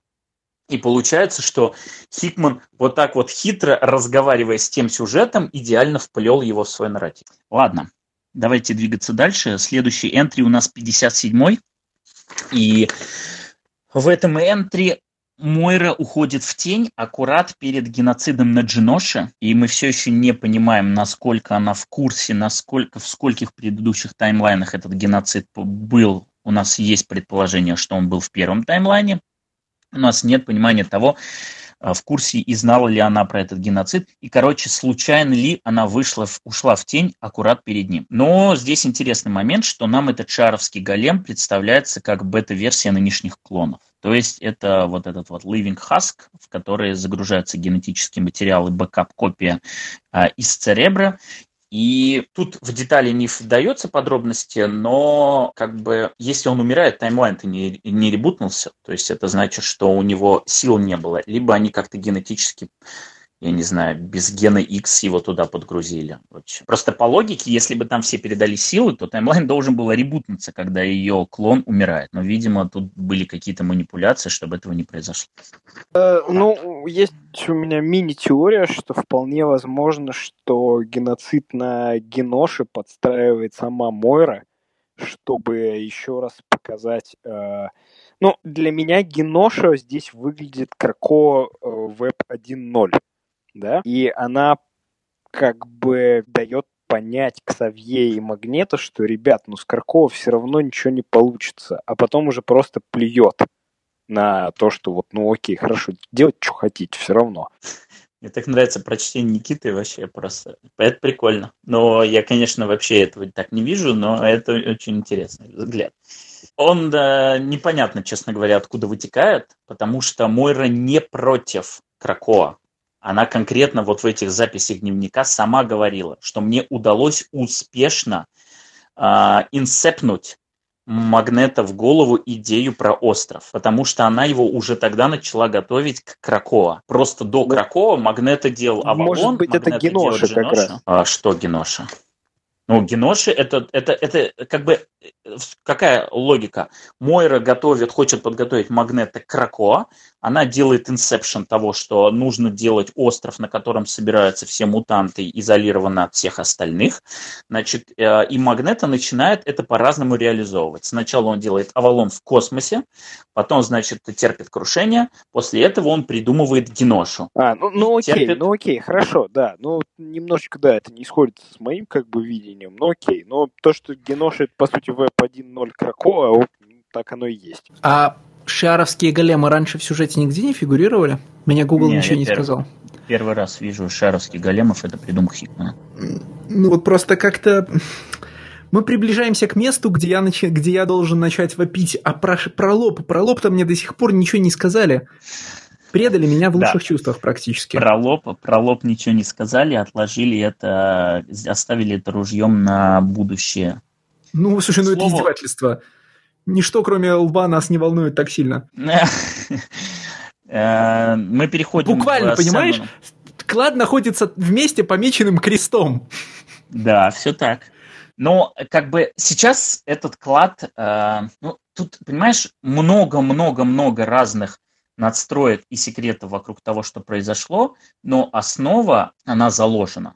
Понятно, при желании можно просить большего, и, наверное, можно просить показать лоб, но пока нам не расскажут, в чем задумка с лбом, сложно понять, нужно ли ее было раскрывать здесь, а не потом. Потому что, возможно, потом она бабахнет сильнее и вот будет актуальна тогда. Короче, я, с одной стороны, тоже хотел бы, чтобы нам показали лоб, с другой стороны, я до сих пор не понимаю, что мы на этом лбу увидим. Дорогие слушатели, вы, конечно, об этом не узнаете, если я вам не расскажу, поэтому я вам расскажу заранее. Поскольку читать все X-меновские серии бесполезно и невозможно, а Стас наверняка теперь будет читать X-менов, потому что, э, значит, Хикман вдохнул новую жизнь в его любимую франшизу, я теперь буду раз в неделю приходить к Стасу по четвергам, после того, как он прочитает комиксы, вышедшие в среду, и спрашивать, ну что, про Лоб рассказали? И я не знаю, сколько недель он мне будет отвечать «нет».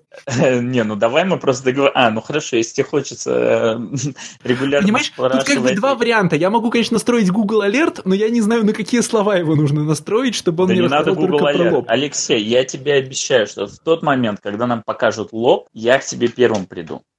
Вот серьезно. Но я тебе другое скажу. Если ты собираешься читать хотя бы одну серию и будешь читать X-менов самого Хикмана, ты про лоб увидишь. расскажут об этом там. Не в «Мародерах», не в «Экскалибуре», не еще где-то. Про лоб тебе расскажут в серии X-Men. В серии X-мены без эпитета, да? Ну, а, тут нет никаких других X-менов э, с эпитетами пока нету. Adjectiveless X-Men да, Джонатана да. Хикмана. Нет, а, даже не так Возможно, это расскажут не в Adjectively с X-Men Джонатана Хикмана, но это расскажут в комиксе, который пишет Джонатан Хикман, потому что он намекнул, что у него будет типа второй, вторая серия, она будет, не знаю, как с этой... Э, в общем, короче, неважно. Это произойдет в комиксе Джонатана Хикмана, который, скорее всего, если ты не утратишь интерес, ты будешь читать. Поэтому не надо даже будет ко мне приходить. Ну, я предприму честную попытку. Окей, okay, хорошо. Значит, будем ждать новостей про лоб. А пока чайку. Да, сцена четвертая на Кракоа. В общем, сразу же опять покраска показывает, э, как она относится к твоему любимому приему э, синим на переднем плане. Никак. Нахрен все залит просто один силуэт черным цветом. У нас тут опять No Space, будь он не лазен я, в общем, перелистал, там действительно было Мойра Snow Place, а уже два выпуска Мойра Snow Space. Черт возьми, что происходит. Э, непонятно, короче, я не понимаю.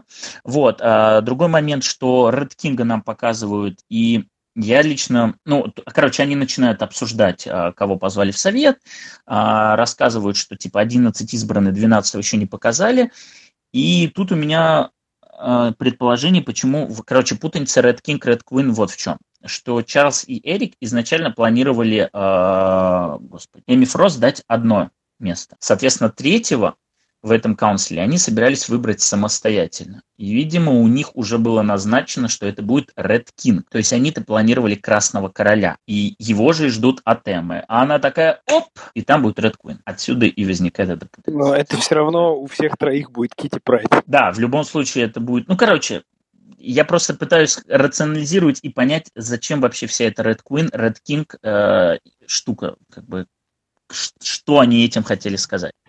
А там вот. внутри Kitty Pride Shadow King Хоба? Э, в Kitty Pride никогда Shadow... Ну, он может быть где в ком угодно, но я думаю, что Ксавье, который проводит э, еженедельно бэкапы, заметил бы. Но я, честно говоря, очень жду Shadow King, потому что Shadow King большая часть вот э, X-верса, и тем более Shadow King э, долгое время контролировал саму Мойру, и, короче, он обязательно должен Но появиться. Он, удивлен, он же, по сути, этот Роуг с Геллери Ксавьера. Он же неразрывно связан с Ксавьером, потому что все знают эту сцену, где Ксавьер и Кемаль сидят э, безмолвно, и потом Кемаль падает. Да, ну Но это... это просто прям вот best shot, да, буквально. Да, безусловно, это одна из самых известных сцен вообще в X-каноне, и она была еще очень важна в том плане, что именно тогда Ксавье решил вот э, пойти по пути, по которому он пошел, что there are evil, there are evil mutants, и вот я должен помешать им, э, помешать сделать мир с людьми. То есть вот встреча с Амальфаруком, она была очень важна. Конечно, сейчас, после того, как что сделал Хикман, мы понимаем, что она не так важна. В этом плане он отменил ее значимость, но чисто на уровне continuity канона она от этого хуже быть не перестала. Но да, в, Хикман вспомнил всех важных игроков из классической, скажем так, истории, кроме Shadow King. Я сейчас а не в, говорю, в что Хикман не сейчас вспомнил. Shadow King жив или мертв? Но, насколько я понимаю, он уничтожен, э, потому что... Ну, я не знаю, Фантомекс, э, типа, Ксавье до сих пор в теле Фантомекса, или это не актуально? Да никто, это непонятно вообще. Чё, как, как, как... Э, ну, просто, когда все остальные злодеи... Когда все остальные злодеи пришли на остров, да, как-то Shadow King-то с ними не Смотри, пришел. То есть это же не просто значит, так. Смотри, сейчас я объясню, значит. Эм, Shadow King изначально у Клэрмонта был мутант Амаль Фару, который после смерти вышел на астральный план и там начал переселяться в других. Там в какой-то момент он карму переселился и так далее. Потом был редкон, что Shadow King это, в общем-то, не мутант. Мутант был Амаль Фарук. А Shadow King это такая сущность из древних времен, from the depths of human spheres. Ну, то есть из тьмы, из нашего подсознания, это такая сущность, которая просто в какой-то момент находила себе носителей, как Феникс, она находила конкретно там в Амаль Фаруке, это, его, это ее любимый носитель. Поэтому в, в этом плане Shadow King не мутант. Ну, то есть то, что, я не знаю, сейчас Хикман может спокойно нафиг отредконить, он снова станет мутантом, поэтому он его введет. Но на текущий момент по канону Shadow King не мутант. Амаль Фарук мутант, Shadow King не мутант. Последний раз Shadow King, если, конечно, он не мелькал в каких-то там опять Secret Warriors или еще черт знает где, он был в Astonishing X-Men Чарльза Соула, как раз там, где нам вернули к Савье. И там была история, что вот они на астральном плане, там начинают эту борьбу, где используют там X-менов и многих-многих других, как, ну, буквально шахматные фигуры, сражаясь друг с другом и в том числе там и протей возвращается, еще, короче, там много-много-много всего происходит, но в конечном итоге Ксавье побеждает Shadow Кинга, я не помню деталей, как именно и что там с ним становится, честно. Если есть желание, откройте 12 выпуск Astonishing X-Men, я к слушателям, 12 выпуск Astonishing X-Men Чарльза Соула, не помню, честно. Но, короче, Shadow Кинга последний раз видели там, его там победили. Что касается того, где сейчас Ксавье и находится ли он в теле Фантомекса, эх, это абсолютно непонятно. Притом там важный момент, это как бы модифицированное тело Фантомекса, потому что когда Ксавье в нем оказывается, он представляется, что теперь я X, то мы там видим лицо не Фантомекса. Мы, Фантомекс дал свое тело, чтобы его Ксавье уже по своему желанию решейпнул, и, э, соответственно, Фантомекс остался на астральном плане, а Ксавье занял его тело. Как это стыкуется с Хикманом и будет ли он вообще на это обращать внимание, как он это все откатит, не откатит, пока непонятно, поэтому ничего не могу сказать. Это не очень, честно говоря, стыкуется с тем, что мы видим здесь, вот, э, но наверняка он как-то на это обратит внимание. А может быть, забьет. Супергеройские комиксы, где ты всегда живешь надеждой, что в будущем тебе что-нибудь объяснят. Эх, так, а, происходит, короче, возвращаемся. У нас происходит интересный разговор по поводу формирования совета, кто будет себя вести в нем хорошо, кто будет слушаться. И тут забавный есть очень классный момент, когда а, проблемных мутантов а, Магнета называет тех, кто сформировал зиму и себя. Типа, where we parked all of our problem mutants beside myself, of course. То есть он все еще, как бы он осознает свою проблемность даже сейчас, когда они уже реализуют весь этот план. Стас, а куда ведет вторая дверь из Мойровского No Place, э, и важно ли это? Да нет, конечно, ну куда его? А, нет, а зачем у нее, она, нет, типа, нет, она а зачем у нее на... вторая дверь, да? Ну, типа... Она ведет на телешоу Гая Фиери. Это самый лучший мем, который вышел из э, Хикмана, что э, типа вторая дверь ведет на просто типа в лучшее кулинарное место на земле, и там фотография Гая Фиери.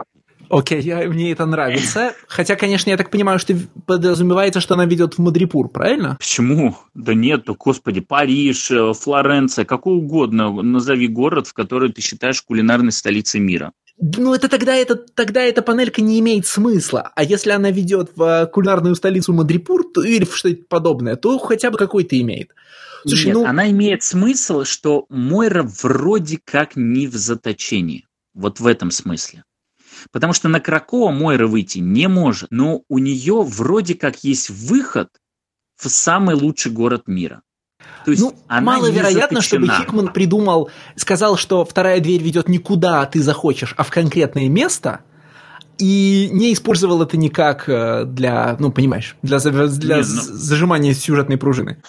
Я не думаю, что это какая-то локация fictional, да, я думаю, что это реальная локация, и просто описывая в том, что это место, где ты можешь найти лучшую кухню, это буквально описание самого лучшего места на свете, потому что в конечном итоге, вот для Мойры, там, я не знаю, для еще огромного количества людей, главное, чтобы было где вкусно пожрать. Слушай, ну тут это, мне очень хочется... Слушай, объясняющую сцену, знаешь, для которой у нас нет места, примерно как с Форжем, где Мойра, значит, показывает чертежи. Вот, значит, постройте мне круглую комнату, в ней надо, чтобы такая хрень была в центре непонятная, значит, мы на ней водоросли разместим, красиво будет. Вот здесь у меня будут экраны, а вот здесь будет вторая дверь. А куда ведет вторая дверь? Ну, я еще не придумала, цветочки, цветы-то могут куда угодно нас вести. А давайте, а в Париж, например. Понимаешь? Мне нравится твоя идея про Мадрипур, потому что нам два раза показывают intimate relationship Мойры и Вольверина.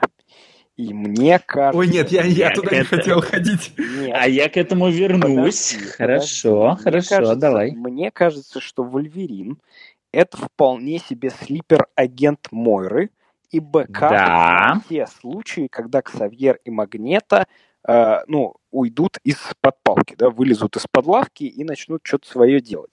Мне кажется, да. что Вольверин знает намного больше, чем другие мутанты, и вполне себе может являться четвертым тайным э, государственником, потому что он туз в рукаве у Мойры. Потому да. что два раза нам показывают, что Росомаха и Мойра доживают до конца и дружат, и любят друг друга, и все такое. Тут, э, блин, ну, ладно, я все-таки хотел это, знаешь, это драматически выстроить этот ревил по-другому.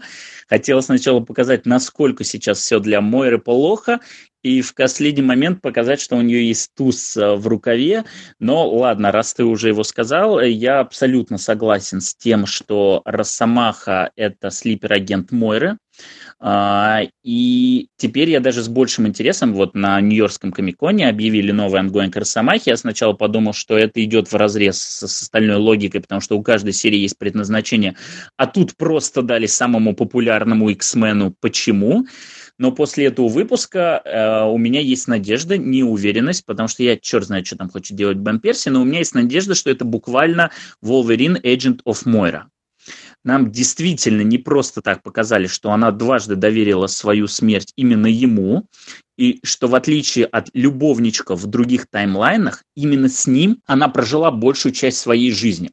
Потому что в шестом таймлайне она с Росомахой прожила тысячи лет. Это большая часть ее многотысячной жизни. И исходя из этого еще э, становится ясно ясна важность той сцены, которая меня тогда озадачила, где именно Росомаха отговаривал от приглашения всех злодеев. Он один вышел их принимать, и я не понимал, нафига.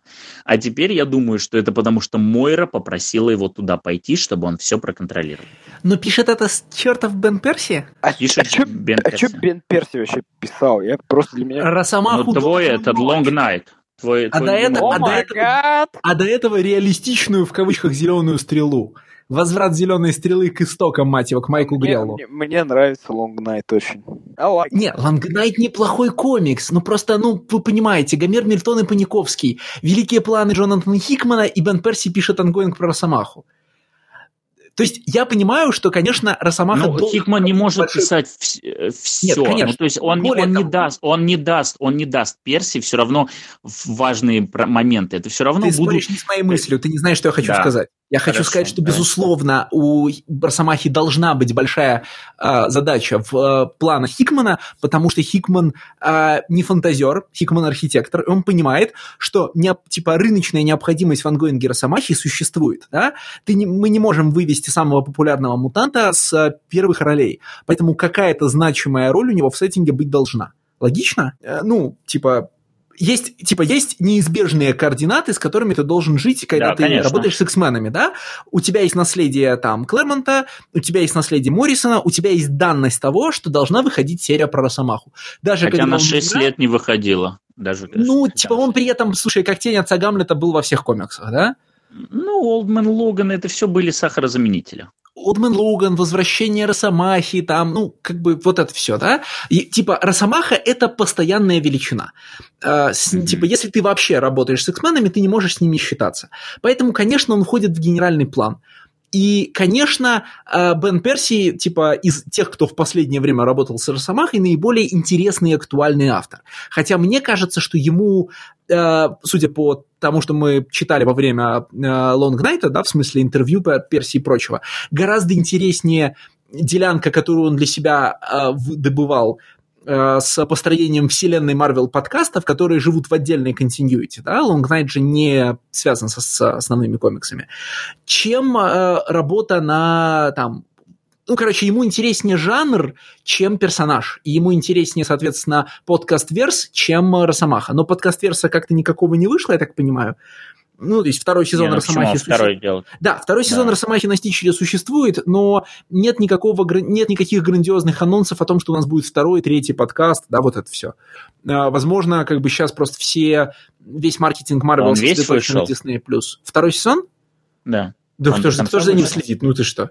Скорее не, всего... ну когда, э, соответственно, просто если он не до конца вышел, то и не будет пока анонса третьего сезона. Короче, я, я нет, он... пытаюсь понять, есть причины, почему этого анонса нет. Я думаю, причина в том, что либо второй сезон еще не вышел, либо просто требуется время. Нет, нет, нет, второй давно вышел. Я не готов Вспомни... делать выводы, короче. Вспомни, когда, помню, мы обсуждали когда, комик... когда мы обсуждали комикс, он уже начал выходить, а он не да. больше 10 недель по объему, и подкаст выходит всегда еженедельно, у него не бывает больших хиатусов. Okay. Ну, типа подкасты живут по другим законам. Но я думаю просто, что основная причина в том, что сейчас все ближайшие инфоповоды Марвела, они все сосредоточены на Disney+, и э, любые выходы в подкасты, они типа сейчас размывают повестку и будут потом. Просто смотри, просто смотри, даже если мы вспомним по то, про то, что мы обсуждали первый сезон, ведь первый сезон закончился, после этого из него сделали комикс, После этого этот комикс еще пять месяцев выходил, и к моменту выхода последнего выпуска у нас начал выходить второй сезон. Я к тому, что то, что еще не объявили третий, это ни о чем не говорит, потому что был большой перерыв между тем, как закончился первый и начал выходить второй. Но в то же время я согласен, что сейчас все увлечено Disney плюсом, и, наверное, Бен Перси сейчас полностью ушел в то, что делал Хикман, потому что Бен Перси пишет X-Force, теперь он пишет Волверин. То есть он уже два ангоинга пишет э, в, у Хитмана. Ладно, едем дальше. Да. Давайте, давайте вернемся а, к этой сцене. Вот, потому что, потому что, обсуждая совет, они начинают говорить про мистик. И у меня не до конца сложилось понимание, а, почему так важно, чтобы мистик присоединилась. Но, тем не менее, как мы и думали, для того, чтобы она присоединилась, должно быть выполнено одно условие. Должны воскресить Destiny которую Мойра боится как, простите, огня. И здесь, конечно, очень интересно, потому что она может бояться Destiny сразу по целому ряду причин. Во-первых, она может бояться Destiny, потому что та является олицетворением ошибок Мойры. Destiny ей дала шанс, и Мойра везде проиграл. Во-вторых, она боится, в принципе, будущего, которая видит Destiny. Она жутко боится проиграть и в этот раз, потому что одиннадцатого шанса у нее может не быть. Она, в конце концов, боится Destiny как не как персонажа, а как судьбу, потому что, несмотря на все ее попытки, она все еще не может ее подчинить себе и стать ее хозяйкой. И в конечном итоге она боится Destiny как персонажа, потому что та несет правду, которая может многим не понравиться. То есть вот Крако из Билд, он лай. Ну, то есть даже не совсем на лжи, но не на досказанности. И эта недосказанность очень многим может не понравиться. И мне нравится это задел на одну там большую дальнейшую линию. И э, тут просто быстрая мысль для протокола, не для обсуждения. Вспоминаем, как Мистик посадила цветок у Орчиза, и я предполагаю, что она может использовать его на случай важных переговоров, если ее обманут, обманут с воскрешением Destiny. Типа, а вот я вообще-то там сделала портал для людей. Просто мысль. Вообще, честно скажу, что вот вообще весь этот диалог, вот эти восемь панелей, когда они говорят, что типа we promise to bring Destiny back, и она начинает им говорить, они отвечают we know, we know, we know, это для меня, честно, самая страшная сцена во всей Макси-серии. Потому что из нее вырисовывается, ну, жутко депрессивная картина. Мы имеем Мойру, измученную тысячелетней борьбой с неизбежным, с inevitable, да, персонаж, у которой перманентный посттравматический синдром, так как э, согласно ее мутантским силам, она помнит все. Она помнит каждую смерть, она помнит каждый провал, и она помнит тысячи лет смертей и провалов. При этом вот сейчас Кракоа, она как никогда близка к успеху, но в этот момент она окончательно теряет контроль. Ее дело, вот это выношенное, ее буквально забирают у нее. При этом за словами, что ты устала, ты герой, тебе пора на покой, я вижу четкое спасибо, но дальше мы как бы сами. И теперь, несмотря на то, что у нее есть дверь в лучший город э, мира, она снова заперта в этой комнате, как тогда в зоопарке в шестой жизни. И в этот момент кажется, что она неизбежно проиграет. И в этот момент мы видим, что все наши главные акторы неприятные типы. И, ну, значит, я не знаю, что, ну, то есть, как можно сказать, что Ксавье еще не сломан в этой сцене, ну, в смысле, э, не переломлен в сторону, как бы сказать, а, маниакальности, да, с одной стороны, у нас Мойра, которая говорит, мы, типа там, э, мы не пустим целую группу людей на остров, потому что, ну, мутантов на остров, да, потому что мои свершения не должны быть раскрыты. С другой стороны, Ксавье, который, заним, ну, который занимает такую статистически доминирующую позицию, и чтобы мы не забывали, что они там все не очень, да, а, значит, Магнета дают фантастическую вот эту строчку «завтра-завтра, не сегодня». А, типа, он супер, он, значит, супер интегрированный, супер принципиальный чувак, но когда надо, он доходит до состояния, ну, мы как бы там задушим бюрократии ситуацию. Никого хорошего, короче, не остается в этой мутантской утопии. Ну, вернее, как? Сейчас, сейчас секунду, mm-hmm. извини, извини, пожалуйста, меня просто отвлекли. Давай, продолжи, если ты... Я готов подхватить, если... Или ты ну, вернее, как? Остаются, но это все сплошь неприятные типы. То есть, а, значит, принципиальные люди, которые сейчас сидят в Совете, супер принципиальные и идеалистические люди. Это внезапно не Ксавье и не Магнета. Это внезапно какой-нибудь Эксодус и какой-нибудь Апокалипсис. Не, ну это не внезапно, это вполне часть их персонажей. И Эксодус, я про это говорю, вообще самый принципиальный чувак, кажется, везде. Он самый идейный чувак, и, в общем-то, в этом его фишка. Он чертов суперзлодей. Но а, я а, согласен абсолютно вот в чем. В финальном диалоге, который меня прям прибил окончательно между Чарльзом и Эриком, ты окончательно понимаешь, что Ксавье здесь сломан. И Магнета был прав. То есть вот финальный стейтмент. И что на самом-то деле апокалипсис, в котором Никита видит какую-то угрозу, он вообще-то наименьший из бед. Потому что куда страшнее вот этот дуэт, который, кажется, уже себе приписывает большую часть заслуг, и который своим эго приведет Крако к падению. Ты в этот момент понимаешь, что э, в случае там с Ксавье кажется, что Мойра переборщила в своих подталкиваниях. Либо, э, ну, короче, супер девастейтинг концовка. На меня просто накатило осознание Мне просто удивительно, и как, раздавило как, к чертовой матери. Как это не было очевидно заранее? Что ну, не типа, было очевидно? Ну, что Ксавье и Магнета в этом комиксе злодей. А, что, ну, типа, после спича вы все отправитесь на небеса, когда они отправляют а, Циклопа и все Good Mutants All на суицидальную миссию, но типа не было понятно, что они как бы злодеи Дело не в этом. задвигают. Нет, Или вообще... честно говоря, тогда не было понятно, что Мойра э, вне плана и что все уже происходит не по ее гранд-дизайну. Как бы у меня было ощущение того, что Ксавье и Магнета воспользовались планом Мойры и теперь как бы делают свое, что Мойра не следит за его экзекьюшеном. А что с Мойрой, нам непонятно, потому что нам Нет, говорили, подожди. что... Не, подожди, что Мойра, соответственно, э, э, инсценировала свое убийство, свою смерть, шиарским големом, да, но почему она инсценировала свое убийство, мы не знаем. Может, ну, то есть у меня даже были теории, что, возможно, Ксавьер и Магнета сказали, так, мы тебя сейчас убиваем, и все. И она такая, нет, я уж убьюсь сама, инсценирую свое убийство. И что Ксавье и Магнета вообще еще больше враги. Но тут, конечно, лучший вариант, что они просто ее задвигают.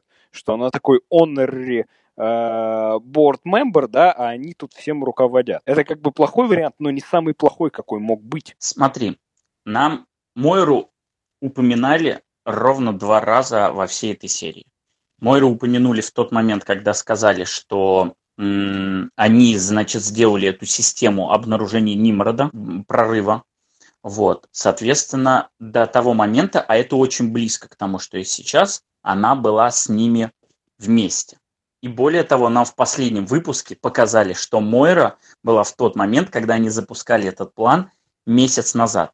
Не было никаких оснований предполагать, что э, они ее супер отодвигают. Было понимание, почему это происходит, потому что, ну блин, Мойра это, это вообще очень парадоксальный персонаж, потому что, с одной стороны, она путь к победе, а с другой стороны, она путь к поражению.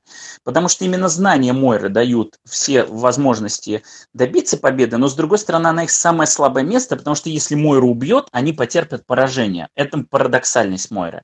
И в этом ее интересная динамика в дальнейшем. А поэтому мне было понятно, почему она в тени и отодвинута но я был абсолютно уверен, что она мастермайнд всего этого. А в этот момент ты видишь, насколько она сама сломана, насколько она сама устала, и насколько то, чего во многом добилась она, просто у нее забирают, и выходят эти чуваки, такие говорят, все, спасибо, но теперь мы сами. И теперь вот они выходят вдвоем, и мы понимаем, какая действительно динамика между ними тремя. Если тебе это было супер очевидно, класс. Я просто не слышал этого и не видел это в самом комиксе. Мне непонятно, что это... Вернее, я сомневаюсь в том, что я понимаю, что говорится здесь на метауровне.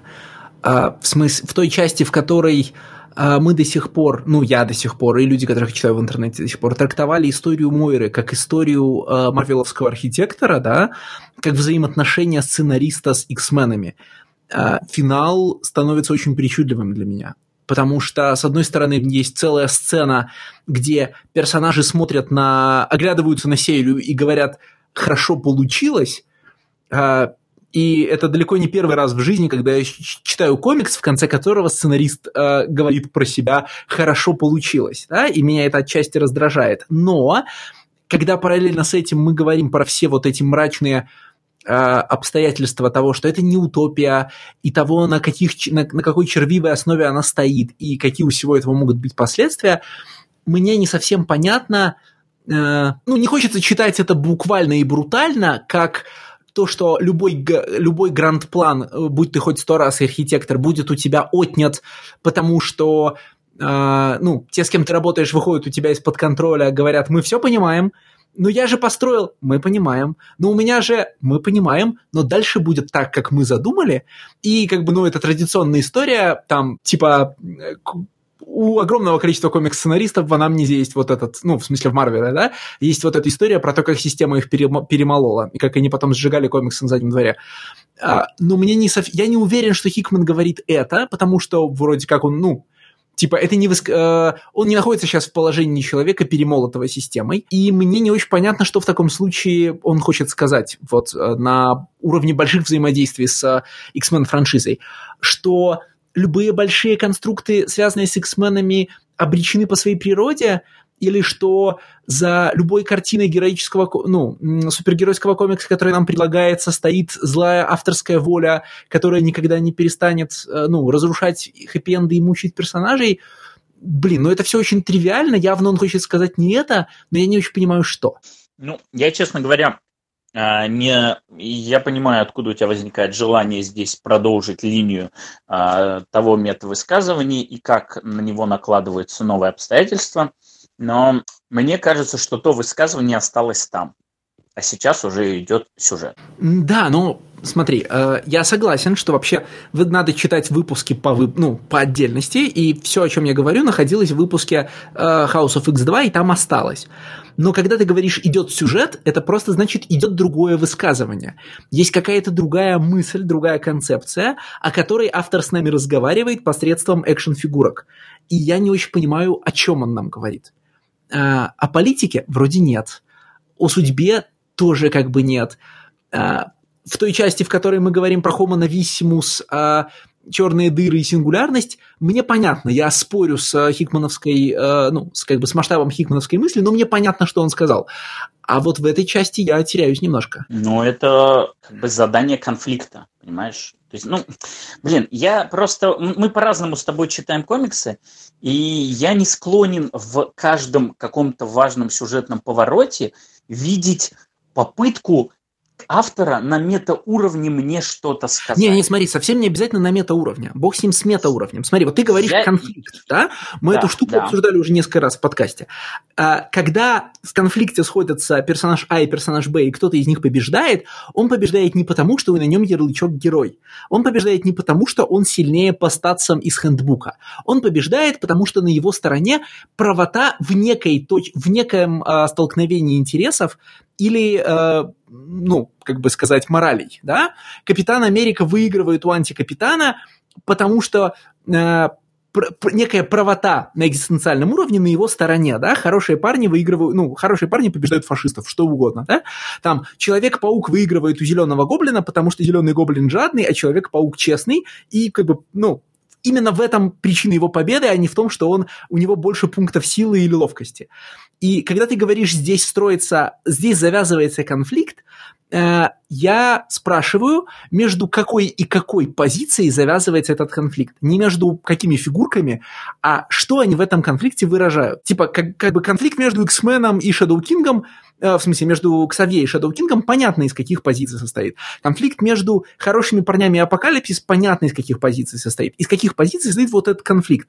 Я чувствую, что он есть, я с тобой согласен, но я не могу артикулировать позиции. Не, ну это буквально два а, гордых альфа-самца просто выходят из-под а, влияния... А, Манипулятивной женщины? женщины? Конечно, конечно. И буквально, буквально говорят, что типа все, садись, отдыхай, а мы дальше сами разберемся. Мне на самом деле в этом плане, ну, я уже проговариваю, мне очень нравится эта макси-серия, потому что ну, для Никиты это все однозначно, ну, понятно, что это все от эпатирования, но на самом деле в этом серии нет вообще ничего однозначного, потому что здесь нет ни good guys, ни bad guys, ни правых, ни левых. И в этом плане мне нравится та динамика, которую создает Хикман. Просто если раньше была динамика, что мутанты хорошие, а люди плохие, она все отброшена. Здесь вот, вот одна, одна сплошная неоднозначность. И мне она нравится. Мне нравится, что нас, выдер... нас читателей X-менов, выдергивают из зоны комфорта и предлагает новую среду обитания. И это прикольно. В качестве до последнего момента, на который я хотел обратить внимание – что если вы пролистнете пару страниц до Reading Order, где uh, серию That One превращается в Wild, One World of Mutants, и нам показывают, когда выходят следующие выпуски, и буквально весь этот мир становится еженедельной большой серией, uh, внизу есть маленькая приписочка Dawn of X 0019, что для меня читается как 19 год, а потом Арака 20, то есть ждем возвращения второго острова уже в следующем году. Хорошо. Значит, смотрите, момент номер один. Мы в течение а, этой серии подкастов не раз восхищались а, House of X2, говоря про высокое искусство редкона. В общем, теперь пришло время восхититься высоким искусством ребута.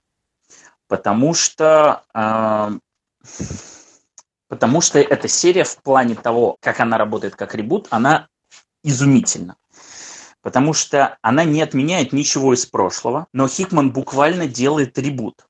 Потому что на выходе, во-первых, воскрешаются все персонажи, сбрасывается большая часть старых конфликтов. То есть вот этот clean slate, clean state, с которым э, нам ознакомили в предыдущем выпуске, что все как бы старое забыто, а кто помянет, тому сами знаете что. При этом это работает не на уровне забили на предыдущих сценаристов это буквально объясняется внутри истории. То есть мы получаем всех персонажей, которые нужны без каких-то ограничений, потому что они мертвы и прочее. А если эти ограничения есть, типа Destiny, они нужны для истории. Мы получаем а, практически табулу расу и практически все старые забытые конфликты, практически, потому что часть из них останется, и Хикман те, которые ему нужны, он будет и будет раскрывать, и там другие сценаристы будут раскрывать. И при этом мы получили ранее невиданное статус-кво, которое дает нам огромное количество разных возможностей.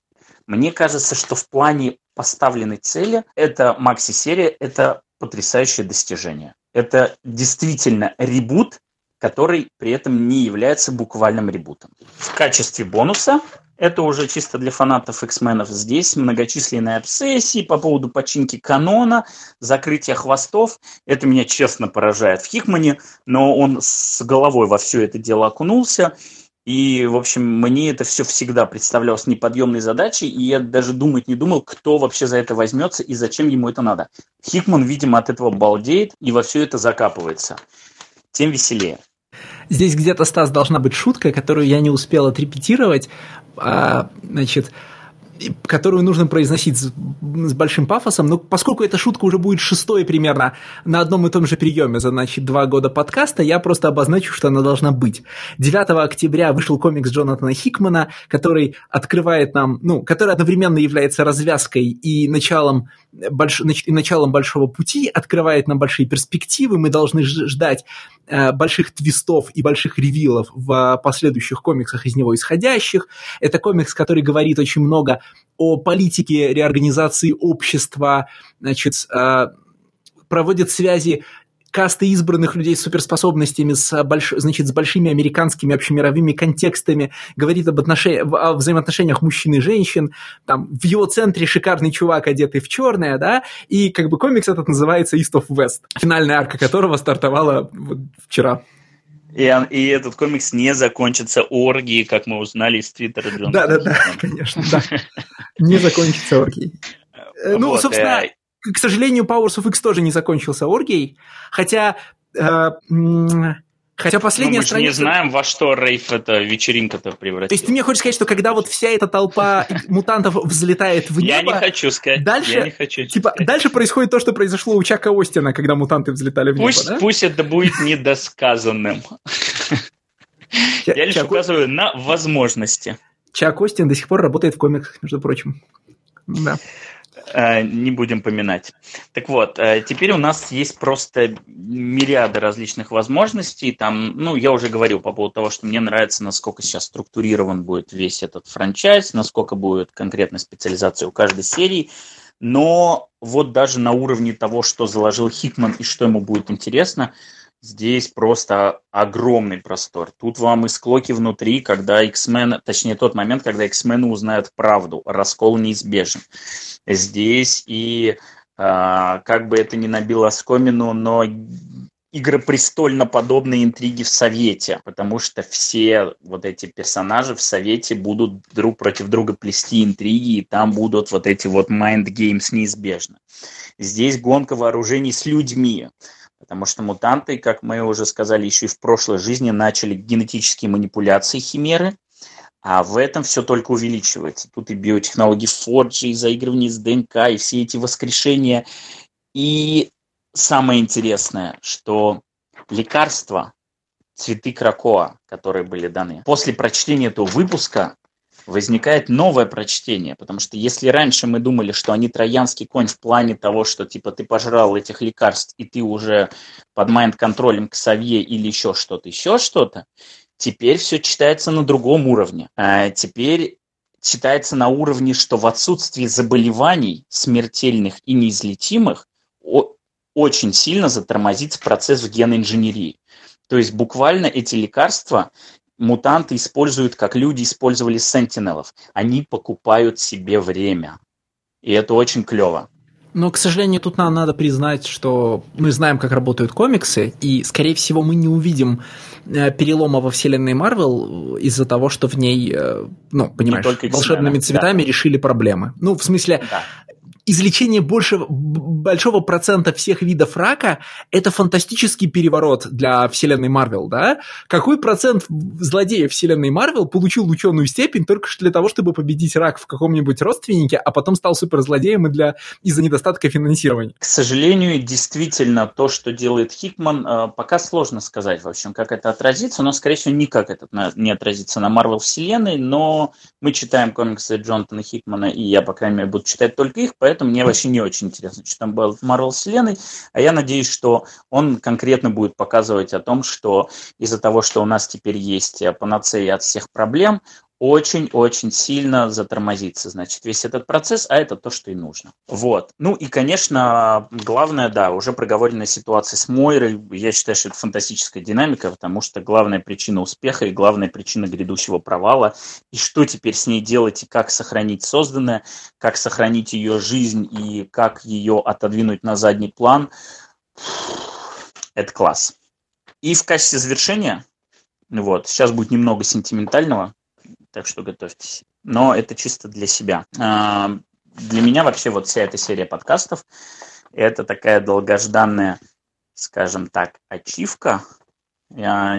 Если остались еще те читатели на медии, которые читали ее, ну, скажем так, в 2009, наверное, году, то они, наверное, могут помнить, что э, моими первыми попытками создавать контент было буквально ведение новостной ленты, сайта чисто по иксам, то есть я там так очень старательно, в общем, как люблю, писал обо всех инфоповодах, там комментировал солиситы, э, это было буквально там, я не знаю, полгода или год, но очень старался.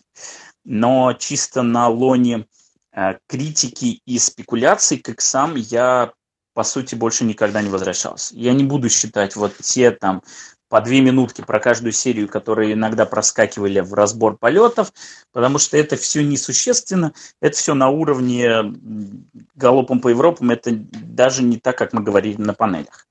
А, из глобального была Хелба Медиа, лучшая рубрика, где, конечно, моя роль вторична, но, тем не менее, это те комиксы, про которые хотелось бы, чтобы было рассказано. И теперь на панелях. И, наконец-то, с выходом этой макси-серии представилась возможность обо всем вот этом обстоятельно поговорить, о многом рассказать. Привет, Cool Stories. Кстати, слушатели, не обижайтесь, что сегодня без них, но я считаю, что новой Cool Story является вся эта макси-серия. И, конечно, возможность выразить свою любовь ко всей X-линейке, которая, правильно сказал Леша, она угасала очень сильно последние несколько лет, но которую так ловко за три месяца возродил Хитман. В некотором смысле этот еженедельный подкаст э, теперь навсегда станет для нас э, домокловым мечом, потому что к вых... я готов предсказать, что к выходу каждого нового масштабного ивента в комиксах, если не читатели, то коллеги по сайту будут переходить к нам и спрашивать, ну что, вы будете делать еженедельку? А мы будем с ужасом вспоминать, как это, и, ну, и пытаться объяснить, что нет ни в коем случае никогда. Я не могу Вы не, не заикайтесь, сейчас, сейчас у нас выйдет какой-нибудь ивент по поводу Легиона. И у Никиты будет возможность соло-выступлений каждую неделю. А, да, Лешенька, блин, ну ладно, раз двум интересно, придется терпеть, но надеюсь, что нет.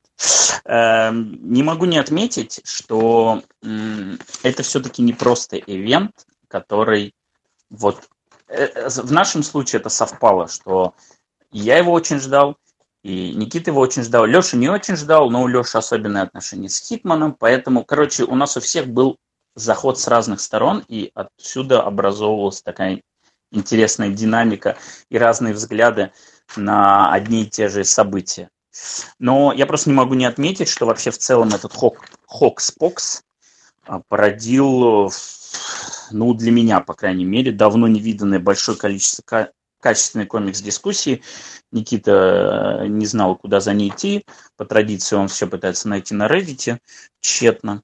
Вот. Но на самом деле вся эта комикс-дискуссия выплеснулась в массовое спекулирование. Была различная серия аннотаций. Леша упоминал подкаст, который аннотирует каждый выпуск.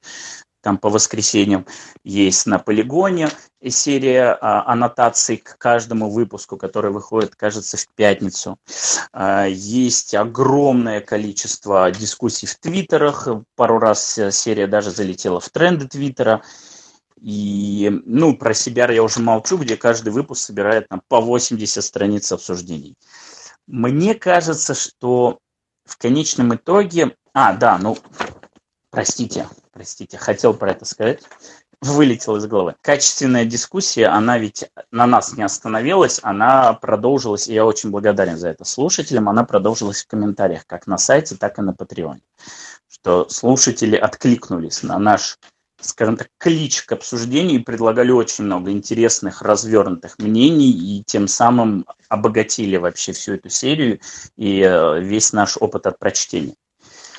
И в конечном итоге, в качестве такого э, заключения, мне кажется, что для Marvel эта макси-серия стала просто оглушительным успехом по всем фронтам, потому что и в плане выполнения поставленных задач сделать ребут и сделать X-менов relevant again – и в плане качества мы можем спорить там относительно того другого, но я говорю в целом про общее восприятие того комикса, супер положительное не только критика, насколько критика не является каким-то мерилом, Леша уже неоднократно говорил, а в целом на уровне того, что говорят фанаты, что говорят обычные люди, которые внезапно стали читать X-менов. В плане Word of Mouth, это то, что я уже проговорил, все эти многочисленные дискуссии. Ни один комикс, как эти комиксы обсуждали эти три месяца, на моей памяти не обсуждался. И, конечно, в плане продаж. Теперь главное не опустить бы заданный план. Я все. Ну вот на этой ноте мы можем и заканчивать наше трехмесячное путешествие. Спасибо, ребята, что дотерпели и дотянули. Давайте, нет, слушайте, давайте сразу скажем, а то нас опять в комментариях будут спрашивать, да будет ли у нас еще один выпуск, в котором мы подводим итоги? Нет, не будет. Нет, это все, да. Три, этот наш технически это тринадцатый выпуск нашего еженедельного подкаста. Э, и да, до этого достаточно. Итоги подвели вот только что, сейчас, причем очень сентиментально. Стасу спасибо большое. Главный итог-то какой? В итоге люди победители. В, в предыдущих... Нет, не так. У людей пока 9-0 но у мутантов есть Да, 9-0, реально, реально. Просто Mutis blown the fuck out, просто статус. Пока 9-0. Но кажется, что у 10 таймлайна сразу 10 баллов дают за победу, поэтому, Никит, Нет, рано 10, радуешься. У 10 таймлайна заканчивается, когда Хикман, соответственно, уходит Легион супергероев писать в DC, и все. Слушайте, я вот эту сказочку, у тебя есть 10, максимум 11 попыток если очень повезет. Я ее уже где-то слышал. Там потом, потом говорят, хренакс, мы перевернули счетчик, попыток может быть бесконечное количество, и поменя... значит, шоураннер поменялся. Я же вам говорю, ребята, что одиннадцатая жизнь придумана ровно на тот случай, когда после ухода Хикмана захотят все нафиг откатить. Просто скажут, одиннадцатая жизнь, ровно все то же самое, но только нету House of X, Powers of X и все, что было после... далее. Мойру, соответственно, э, накормили каким-нибудь э, а, этим исцеляющим средством, она не мутант, мы все возвращаемся, этого ничего не было. Конечно, читатели ругают, читатели ругают нового шоураннера, хотя и признают, что здесь немало хороших находок, но говорят, что он недостаточно почтительно обращается с, наслед... с наследием предыдущего. Э, простите, меня куда-то не туда унесло. Это все развернутая шутка про регенерации, да. Это примерно цикл фанатов футбольного клуба «Спартак» когда у них приходит тренер. Все, все, спасибо, Никита знает мемы и про Спартак, и не хотелось бы на этом заканчивать. Так что Конечно, давайте что закончим. Я мемы. Футбол-то я не смотрю. Х- хорошо, давайте закончим на то, что уже через неделю э, все, значит, эта движуха продолжится. Через неделю начнут выходить X-мены э, Хикмана, а еще через неделю Мародеры, а еще через неделю Экскалибур. И теперь каждую неделю будет выходить. И, кстати, самое интересное, что к первому арку они ускоренно делают, ну, по крайней мере, как говорят редакторы, первый арк выйдет быстро во всех сериях, а дальше они успокоятся и, типа, перейдут на режим, там, одна серия, э, один выпуск в месяц, там, с дополнительным выпуском, там, раз в три месяца. Но в декабре будет выходить double shipping у многих серий, и, кажется, 18 декабря, можете отметить этот день у себя в календаре, выйдет новые выпуски у всех шести серий. Все, теперь точно можем заканчивать. Всем спасибо, всем пока.